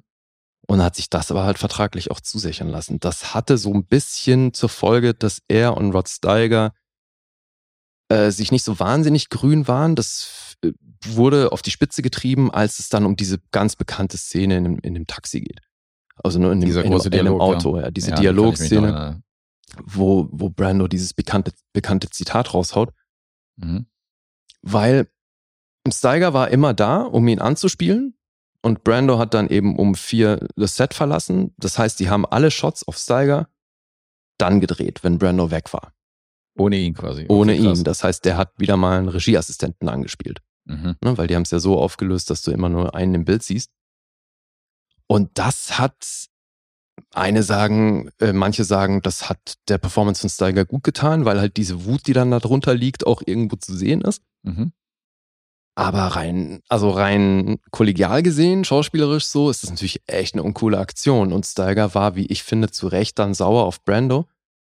Und das hat sich hochgeschaukelt, sodass die dann auch nach dieser Szene am Set kein Wort mehr miteinander geredet haben. Das hat sich jahrelang hingezogen. Die haben erst 1990 nochmal einen Anlauf genommen, irgendwie dieses Kriegsball zu begraben. Mhm. Alter, die, 40 Jahre lang haben sich gehasst wegen der Aktion. Also, ja. Aber wie gesagt, ich finde es auch nicht cool. So, das ist schon irgendwie Ja, schwierig. Er war, schon eine, er war schon eine kleine Diva, ja. das ist halt so Rampensau-Ding. Weißt du, so, wenn die Kamera auf mich ist, gebe ich alles und wenn es auf den anderen ist, drauf Mir geschissen. So. Mhm. Das finde ich einfach nicht cool. Aber wie auch immer, er war damals mit seinen 30 Jahren der jüngste Oscar-Gewinner aller Zeiten Mhm. hat den Rekord dann 23 Jahre lang gehalten. Dann kam Richard Dreyfuss an, war jünger als er, weil der war dann, äh, ja, glaube ich, nur ein paar Tage jünger sogar. Mhm. Und dann hat's bis 2002 gedauert, bis Adrian Brody kam und mit 29 immer noch jüngster Oscar-Preisträger für eine männliche Hauptrolle ist. Für der Pianist.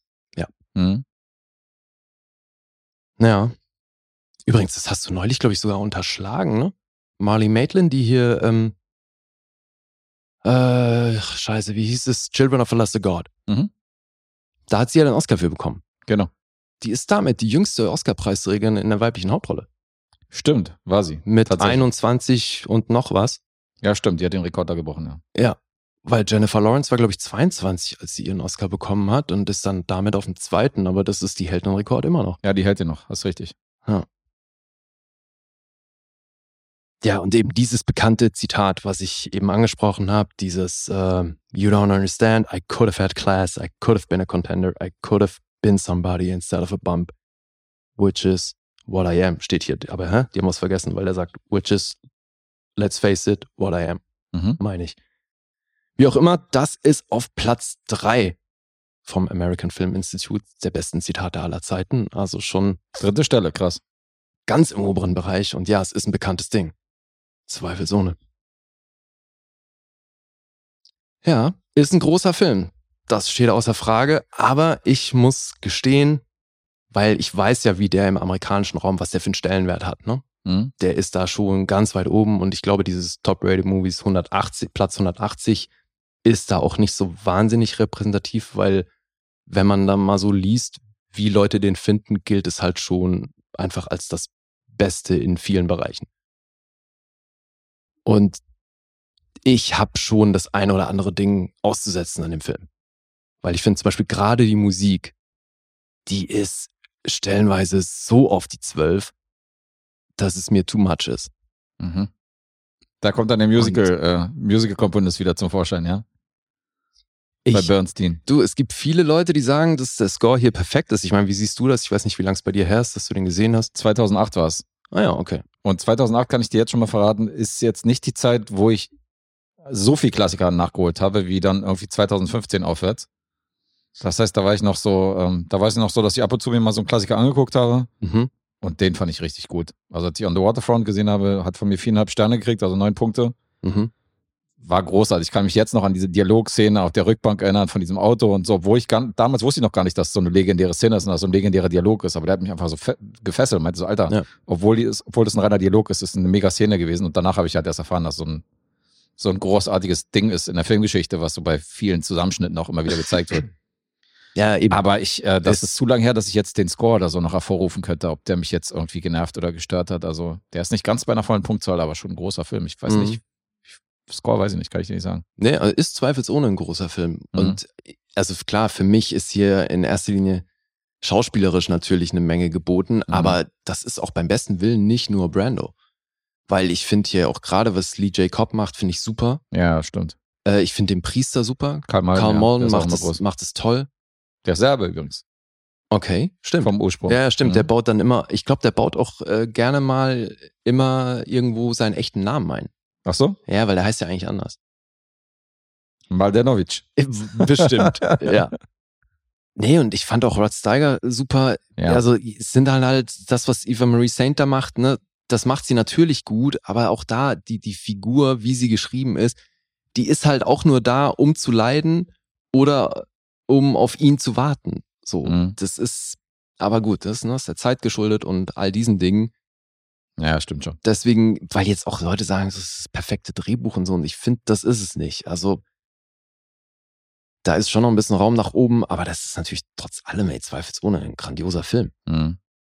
Also als ich in meinen 30ern den Film gesehen habe, ich habe noch nicht so viele Filme von Brando gesehen aus der damaligen Zeit und da konnte ich schon so diesen Legendenstatus von ihm konnte ich schon nachvollziehen, dass der damals so Ja, weil der Shit war. eben, also, das sind so viele Kleinigkeiten und man kann die zum Teil fast einzeln benennen. Der, weil er einfach Dinge fast schon mit der Brechstange anders gemacht hat. Mhm. Das sind so Sachen wie zum Beispiel die, die erste Begegnung mit diesen Männern vom Komitee, die ihn befragen wollen. Da Mhm. ist er, steht er draußen in der Meute, ne, die warten wieder auf Jobs und dann kommen die an. Und er ist eigentlich mit dem Rücken zugewandt zu den beiden. Der eine so leicht schräg neben ihm und der andere schräg hinter ihm. Mhm. Und was er da immer macht, ist, weil du hast eine Frontale auf die drei, eigentlich eine Dreier, und was er dann macht, ist, er dreht sich um die falsche Achse, zu dem der hinter ihm steht. Mhm. Weißt du, er nimmt den längeren Weg. So, das heißt, wenn der jetzt links hinter mir steht, dann drehe ich mich nicht links rum, sondern drehe mich, recht, drehe mich rechts rum, um mit dem zu sprechen. Ja, verstehe. Was voll untypisch und auch unnötig ist irgendwo. Aber das sind so Sachen, die es eben besonders machen, weil du Mhm. denkst, so- oder dann so Sachen wie, dass er sich einfach mittendrin anfängt zu kratzen. Weißt du, so Dinge, die man halt macht, aber die davor, wo nie jemand auf die Idee gekommen wäre, das vor der Kamera zu machen. Ja, eben. Dass er sich irgendwo anlehnt, allein wie gelangweilt der auf seinem Kaugummi rumkaut. I'm pretty sure I saw a bird chewing gum the other day. Also, wenn du Kaugummi-Referenz bringst, da muss der kommen, Alter. Ja, gut, hat sich angeboten. Nee, aber es sind wirklich, das sind, das sind so die Kleinigkeiten, dass er eben, also auch da, ne, der nuschelt da vor sich hin. Mhm. Er hat einfach wirklich vieles anders gemacht und ist zudem halt einfach noch ein wahnsinnig charismatischer, geiler Typ. Präsenz, ja. Ja, wirkt organisch alles, was er macht vor der Kamera, definitiv. Das ist es halt. Er hat dieses natürliche Schauspiel einfach auf ein komplett neues Level wo es noch nicht typisch war. Und genau. ey, ganz ehrlich, damit hat er überhaupt äh, Leuten wie Jack Nicholson oder so die, die nächste große Generation, die danach kam, Ja.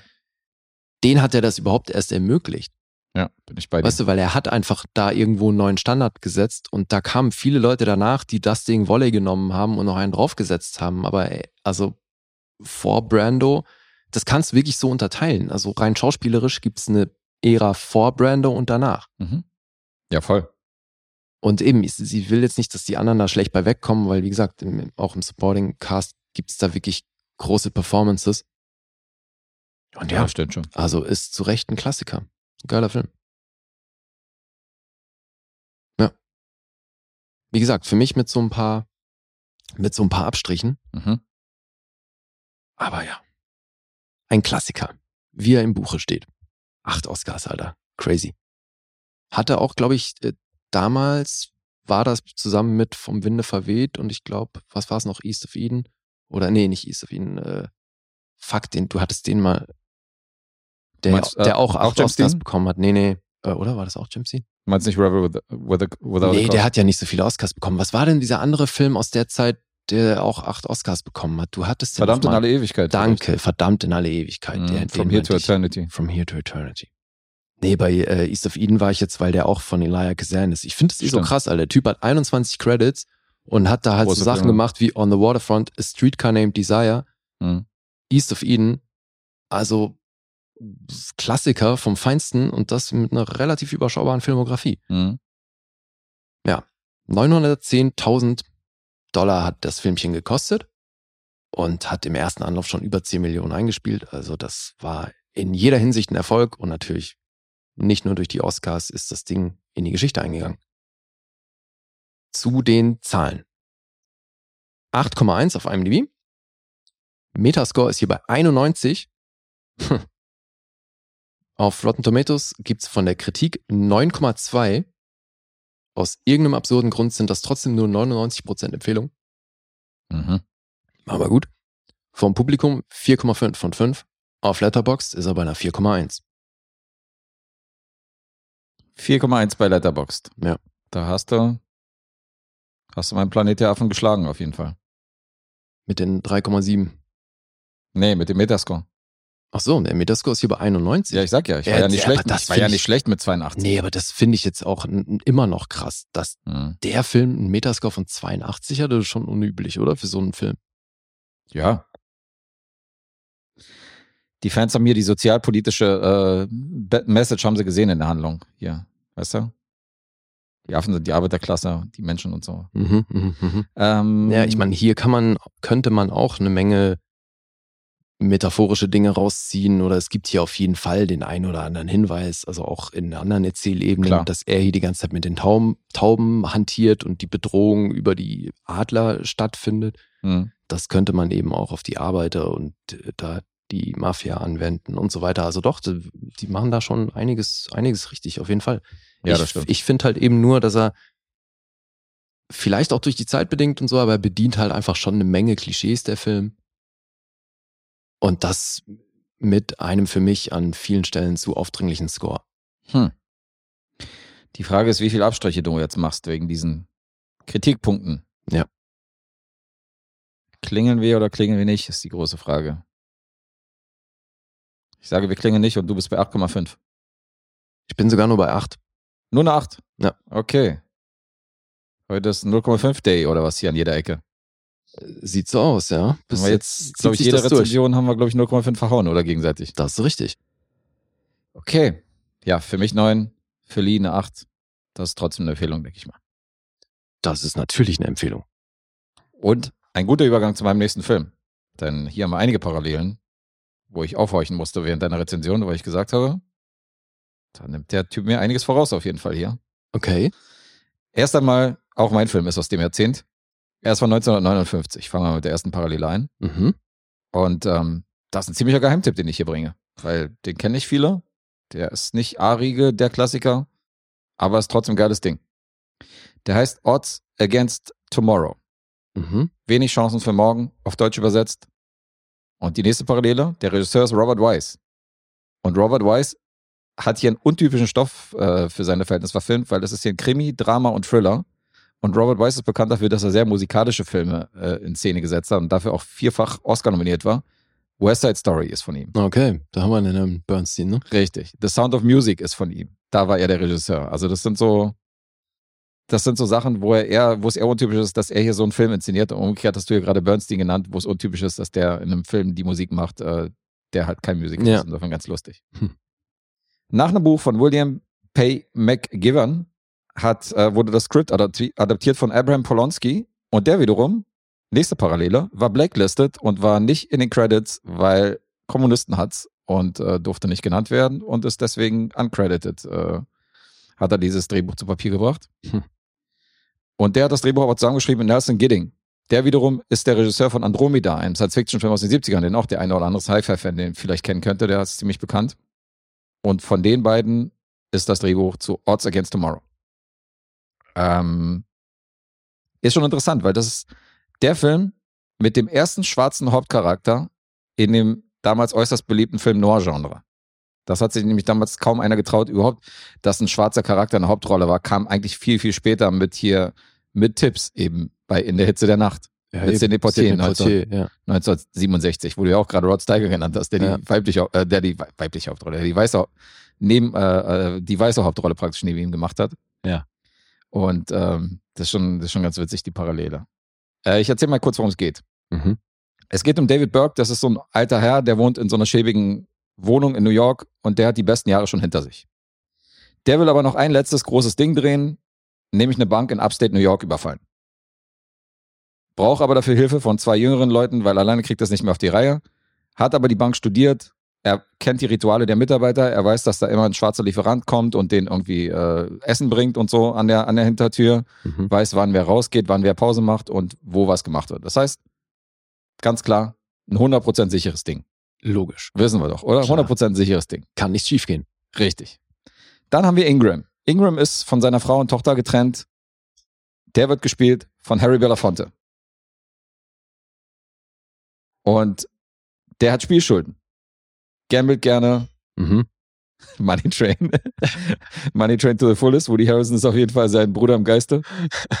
Und ähm, der Boss vom Schuldeneintreiber gibt ihm halt wenig Zeit und sagt, so, wir warten jetzt nicht mehr länger. Wenn du jetzt nicht irgendwie das Geld auf, auftreibst, dann äh, besuchen wir mal deine Familie.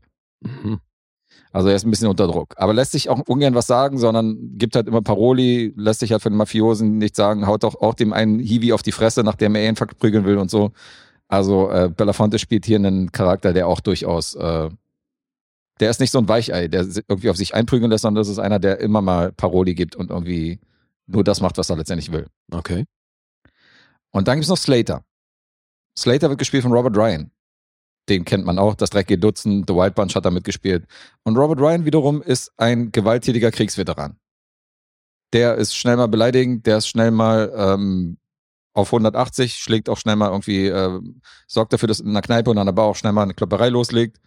Und in erster Linie, was auch wichtig ist, der ist Rassist. Und als Dave Burke diese beiden zusammenpacken, damit sie diese Bank überfallen, haben wir schon mal ein paar Konflikte vorprogrammiert, weil er mag es nicht, dass ein, ich zitiere, ein Negro damit involviert ist. Mhm. Und das passt ihm schon mal nicht. Und da geht es darum, dass diese drei äh, ungleichen Herren diesen Coup da landen wollen und diese Bank überfallen, um sich den ganzen Hassel da vom, vom, äh, vom Leib zu, naja, halt diese Bank zu überfallen, um sich die ganzen Probleme da äh, aus der Welt zu schaffen. Und konzentriert sich der Film auf den Banküberfall? Also ist das so eine Art Heist-Movie?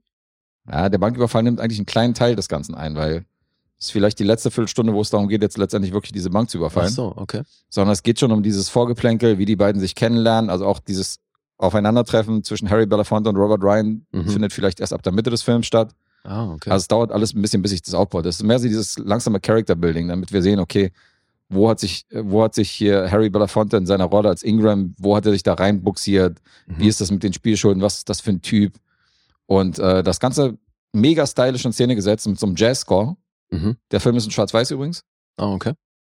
Und äh, sieht halt sehr lässig und sehr cool aus, halt in jeder, in jeder Pore. Und ähm, Ach so, habe ich jetzt bei On the Waterfront gar nicht erzählt, dass der auch in Schwarz-Weiß ist. Das glaube ich, dachte ich, weiß man. stimmt. Ja. ja.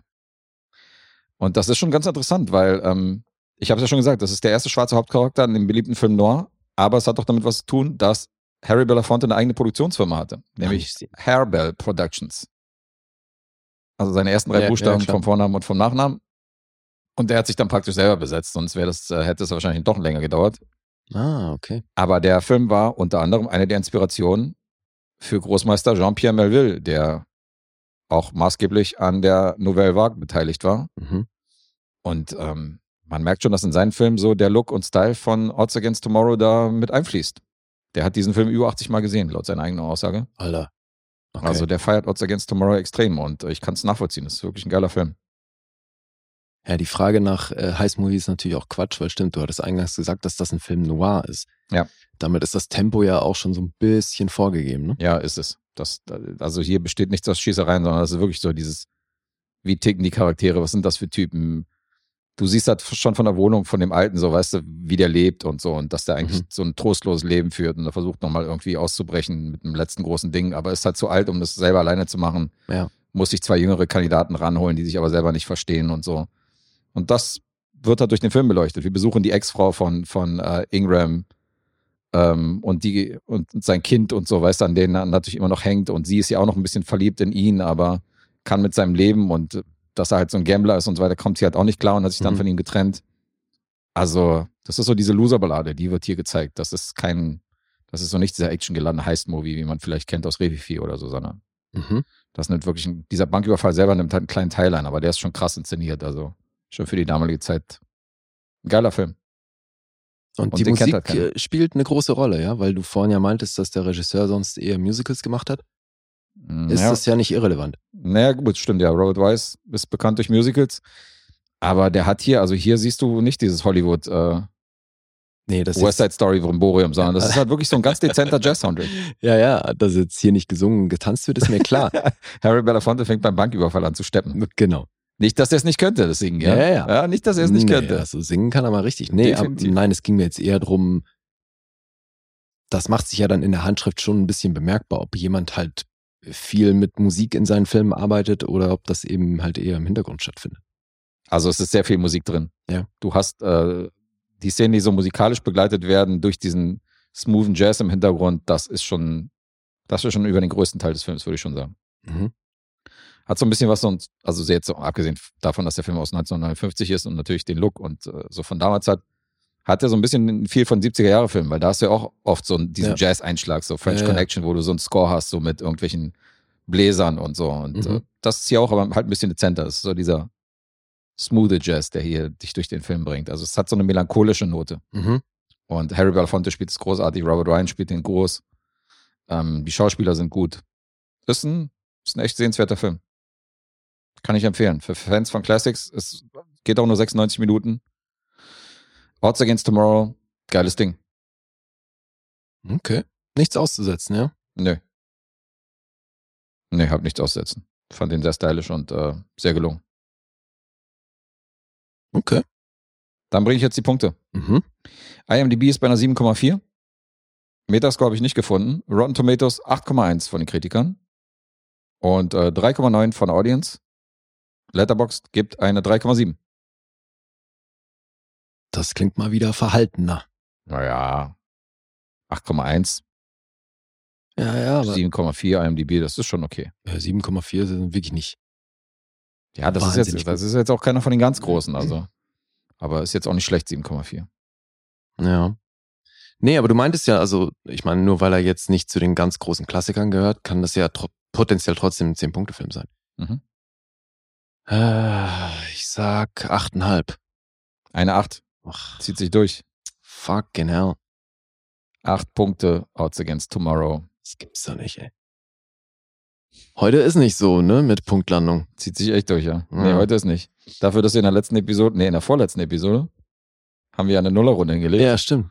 wo, glaub- wo bis jetzt ja ka- gar keiner drauf gekommen ist. Also Ach so? von, von sieben oder acht Leuten, die bisher getippt haben, ist ja noch relativ früh, haben zwei Leute gerade mal die Länge, Länge der Episode erraten. Also es sind gerade mal zwei Punkte über den Ladentisch gegangen. dass wir mal eine Nullerrunde hinlegen, beide, darauf ist noch keiner gekommen. Ja, ja. Passiert ja auch nicht oft. Nee, das er stimmt. ist recht. Heute wird's auch nichts mehr. Nee, heute, heute haben wir ein bisschen konträr, konträres Programm.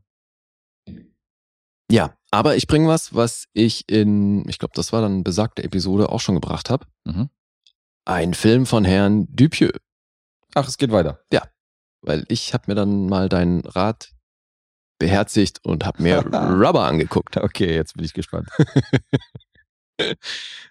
Und äh, ja, ich muss äh, zwischendurch muss ich echt schmunzeln, weil ich saß da und hab's irgendwie gefeiert und hab mir dann den Guest vorgestellt, wie er mit großen ratlos. Fragezeichen vorm Bildschirm sitzt und nichts mehr blickt, ey. Aber wie witzig. Ich fürchte auch, ja. Ja. Also, wie man's von dem Herrn äh, gewohnt ist, hat er hier wieder alle Departments gemacht. Der hat das Ding geschrieben, der hat Kamera gemacht, der hat einen Schnitt gemacht, Regie geführt. Spezialeffekte. Alles. Mhm.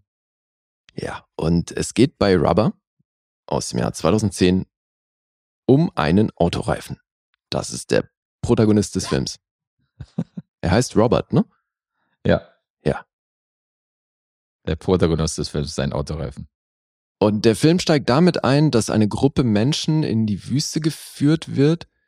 Die haben alle Ferngläser, werden an einen Punkt geführt und dann heißt es so, hier könnt ihr das am besten sehen, gleich geht der Film los. Ist doch so ein bisschen wie in dem Film, was erklärt ist, oder Realität? Ja, ja, eben. Man Das hat auch hier wieder Film im Film im Film und so. Es ist alles wieder auf verschiedenen Ebenen, die eben auch hier wieder äh, verwischen. Mhm. Und das haben wir auch bei schon bei Realität gehabt, äh, beziehungsweise die Tatsache, dass ich das eben feier. Ich finde das cool, wenn du so ein bisschen mitdenken musst, ähm, auf welcher Ebene befinden wir uns jetzt und wenn das auch stellenweise so ein bisschen offen gelassen wird. Ich finde, das bietet immer eine Menge Raum für Interpretation. Ich finde das cool. Und jetzt geht's eben hier drum, dass diese Gruppe dann offenbar einen Film sehen soll. Mhm. Und als das losgeht, sehen wir eben Robert, den Autoreifen, wie er zum Leben erwacht. Der liegt da erst in der Wüste rum, plötzlich stellt er sich auf, fährt so ein bisschen in der Gegend rum, erst sehr holprig, fällt immer wieder um, steht immer wieder auf und entdeckt dann anhand von da rumliegenden Flaschen und anderem Müll, dass er diese Dinge auch kaputt machen kann. Und so kommt er auf den Geschmack. Und das äh, er macht das nicht nur, indem er über die Dinge rüberrollt, sondern er kann sich dann auch vor diesen Objekten hinstellen, fängt an zu vibrieren und Töne von sich zu geben und da irgendwann explodieren oder implodieren diese Objekte. Und das macht er dann auch mit Menschen, weil eine Dame kommt in einem Auto angefahren, trifft auf Robert, er macht sein Ding, will die offenbar auch umbringen. Das hat aber erstmal zur Folge, dass ihr Auto stehen bleibt. Sie kommt aber aus der Situation raus, fährt weiter, weiß natürlich erstmal nicht, was passiert ist, weil sie Robert nicht gesehen hat, Mhm. sondern nur, dass das Auto stehen geblieben ist und fährt dann weiter und dann sehen wir, Robert will hinterher und hat es offenbar auf die Dame abgesehen. Der ist da ziemlich obsessiv unterwegs. Ja, und bei auf diesem Weg, sie zu verfolgen, kommen dann natürlich andere Leute dazwischen, die und nach und nach, ja, pflastern Leichen seinen Weg. Da kommen schon, kommen schon ein paar Leute um. Und es gibt dann natürlich eine, eine ortsansässige Polizei, die sich dann diesem Ding widmet. Und da beginnt eben das Schöne, dass diese Polizei weiß, dass es hier Teil des Films ist und es gibt eben auch einen Plan, wie, wie da der Ablauf zu sein hat.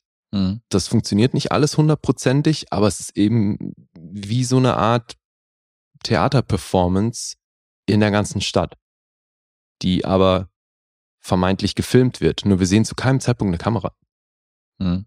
Das ist halt auch schon irgendwie wieder so witzig, weil das wird denen die ganze Zeit gesagt, dass sie gerade einen Film sehen, aber die gucken da durch Ferngläser. Also im Grunde sehen sie ja eine Performance. Aber wie auch immer, das ist eben das, was ich bei ihm so cool finde, bei dem Regisseur, dass das, dass hier eben diese Ebenen verwischen. Ja. Dass du als Zuschauer irgendwie hin und her gerissen bist zwischen, auf welcher Seite befinde ich mich jetzt. Und so, ja, verfolgen wir dann eben Robert auf seinem Weg. Der Sheriff oder dieser Lieutenant Chad, der hier federführend ist, wird von Steven Spinella gespielt. Den kennen die meisten wahrscheinlich aus Royal Pains. Bei Milk hat er auch mitgespielt, also der Name ist nicht komplett unbekannt. Die besagte Dame, wo Robert so ein bisschen obsessiv hinterher ist, die wird von Roxanne Mesquida gespielt. Die dürften alle aus Gossip Girl kennen. Wir kennen sie demzufolge nicht. Nee, tun wir nicht. Und Wings Hauser spielt noch mit. Der ist hier, der spielt hier die Rolle Man in Wheelchair. Und die ist gar nicht so klein, wie der Rollenname es vermuten lässt. Mhm. Ja, und tatsächlich haben sie hier kaum CGI zum Einsatz gebracht. Also diese ganzen Effekte mit dem Reifen sind überwiegend Practical Effects. I'm impressed. Ja, eine Stunde 22 Minuten geht das. Und das ist tatsächlich, glaube ich, so ein bisschen das Ding. Es ist definitiv zu lang. Mhm. Weil die Idee und die Story, die hätte was hergegeben für einen längeren Kurzfilm oder eben was, was auf jeden Fall eine ganze Ecke kürzer ist. Finde ich auch. Aber das ist wirklich ein Problem, was der Film hat, dass halt die Story eigentlich nicht genug hergibt für das, für die Länge. Aber ich, bin- ich war wirklich fasziniert davon, wie Dupieux das schafft, dass ich mich auf die Seite eines Autoreifens schlag. Ich irgendwie bilde mir ein, dass der in irgendeiner Form Emotion zeigt. Weißt du so, also allein, dass du es schaffst, dass der das schafft, einen Protagonisten in Form von einem Autoreifen zu erzählen, Alter. Dafür feiere ich das schon wieder enorm. Lee hat geroutet von dem Fernseher für den, Autoreifen. Äh, Ja, klar. Robert, gib Gummi. Gib ihm. Gib Gummi. Ja, da ist er wieder. Ja, kann ich mir richtig vorstellen. Ja, Wortspiel Guest. Ja, unfreiwillig. Ja. Auch das ist jetzt natürlich wieder ein klein budgetierter Film. Der hat eine halbe Million gekostet, hat nicht ansatzweise das eingespielt. Der ist irgendwo bei 100.000. Das ist mir auch irgendwo klar. Die Filme von dem sind super speziell. Mhm. Da muss man entweder, ist das was für einen oder eben nicht. Ich glaube, der polarisiert eh ziemlich mit seiner Art, Filme zu machen. Ja, ja, überall. Ich habe jetzt gerade meine Letterbox-Blase natürlich wieder aufgerufen und von, von einem ratlosen Stern bis äh, Manu viereinhalb, Ja. der natürlich spezielle Filme mag, ist da alles vertreten. Ja. Und also mein Geschmack trifft er damit schon auch. Auf Mhm. jeden Fall. Wie Ja, gesagt, das- der das- ist, der ist zweifelsohne zu lang. Also, Ja, da war ich auch dabei. Also ich habe mir schon gedacht, so als Kurzfilm wäre das eine ganz coole Idee gewesen, so, das wäre ganz witzig. Aber als Langfilm dachte ich irgendwann, boah, you lost me. naja. Aber das habe ich, glaube ich, schon beim letzten Film festgestellt, dass du mit Dupieux wahrscheinlich mehr anfangen kannst als ich. So. Ja, also ich war hier Das nie so, komplett ich denke lost so, oder, oder ja. raus. Nee, nee, das nicht. Dachte nur schon so, hätten sich auf jeden Fall eine Menge kneifen können. Mhm. Aber wie gesagt, ich finde die ganze Herangehensweise halt irgendwo genial. Also, ja, es ist, es ist eh schwer in Worte zu fassen und das, man muss hier auch eh so ein bisschen aufpassen, weil man natürlich sofort was spoilern würde. Mhm. Ähnlich eben, ja, wie bei Realität. Dann sage ich mal was zu den Zahlen. Die sind natürlich durchwachsen. Auf IMDb kriegt er gerade mal eine 5,8. Metascore ist bei 59. Auf Rotten Tomatoes gibt's von der Kritik 6,1 und vom Publikum 3 von 5. Auf Letterboxd 2,8. Ist also, ja, wie gesagt, durchwachsen. Ja, ist halt schwierig, wenn Leute nur fünf Sterne oder alle nur einen Stern geben, Ja, eben. Ne? trifft sich dann irgendwo alles in der Mitte. Ja. Und ich nur so. I didn't even understand Men in Black. Ja. Das darfst du raten. Mm, 6,5. Sieben. das ist ja witzig, ey. Das war so Okay. klar. Jetzt haben wir hier ein Unentschieden. Aber konsequentes Unentschieden, ja? Sehr konsequent. Wie witzig. Also unspannender geht's nicht, ey. Alter, So, minus 1,5 für Guest und minus 1,5 für mich. Okay, das ist krass. Wie witzig.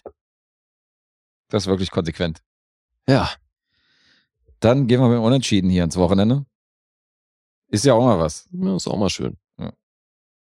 Aber unter zwei Stunden. Das ist ja auch, ist ja auch ungewöhnlich. Stimmt. Wir heute mal ein bisschen früher durch. Fast schon der Snack für zwischendurch hier. Fast schon, ja. Das sind ja fast die Support-Episoden länger. Ja. Also wer mehr will, bezahlen, bezahlen. Ja, aber ist ein guter Hinweis. Ihr dürft uns gerne unterstützen. Auf Patreon und Steady sind wir zu finden. Links dazu gibt's im Linktree auf, na, überall. Richtig, überall. Und für die, die es nicht tun, I think you are filth. I think you are scum. You are a degenerate! Aha. ja. Gleich mal noch ein paar Komplimente rausgehauen. Du wolltest noch ein paar Komplimente raushauen? Nee, nee, es ist Ironie, Guess. Ach so. Also, Weißt schon. Ironie ist, ja, den kenne ich. Mhm. Den kenne ich gut. Hast du ansonsten noch was? Nö, Naja, finde ich lustig, dass wir jetzt irgendwie schon wieder beim Unentschieden gelandet sind. Das passiert ein bisschen oft in letzter Zeit, ne? Ja, also dass das so ein bisschen knapper geworden ist hier so und da so ein bisschen hin und her geht, das ist mir auch aufgefallen. Aber dadurch äh, landen wir halt ab und zu auch mal bei dem Unentschieden. Aber diese 0-0 Unentschieden vom letzten Mal haben wir halt nicht getoppt. Diesmal waren wir konsequent immer einen halben Punkt daneben. Sind wir gespannt, was die nächste Episode bringt. Ja. Macht Spaß hier. Deswegen an alle Supporter bis Sonntag Mhm. und an alle anderen bis nächste Woche. So sieht's aus. Peace. Peace.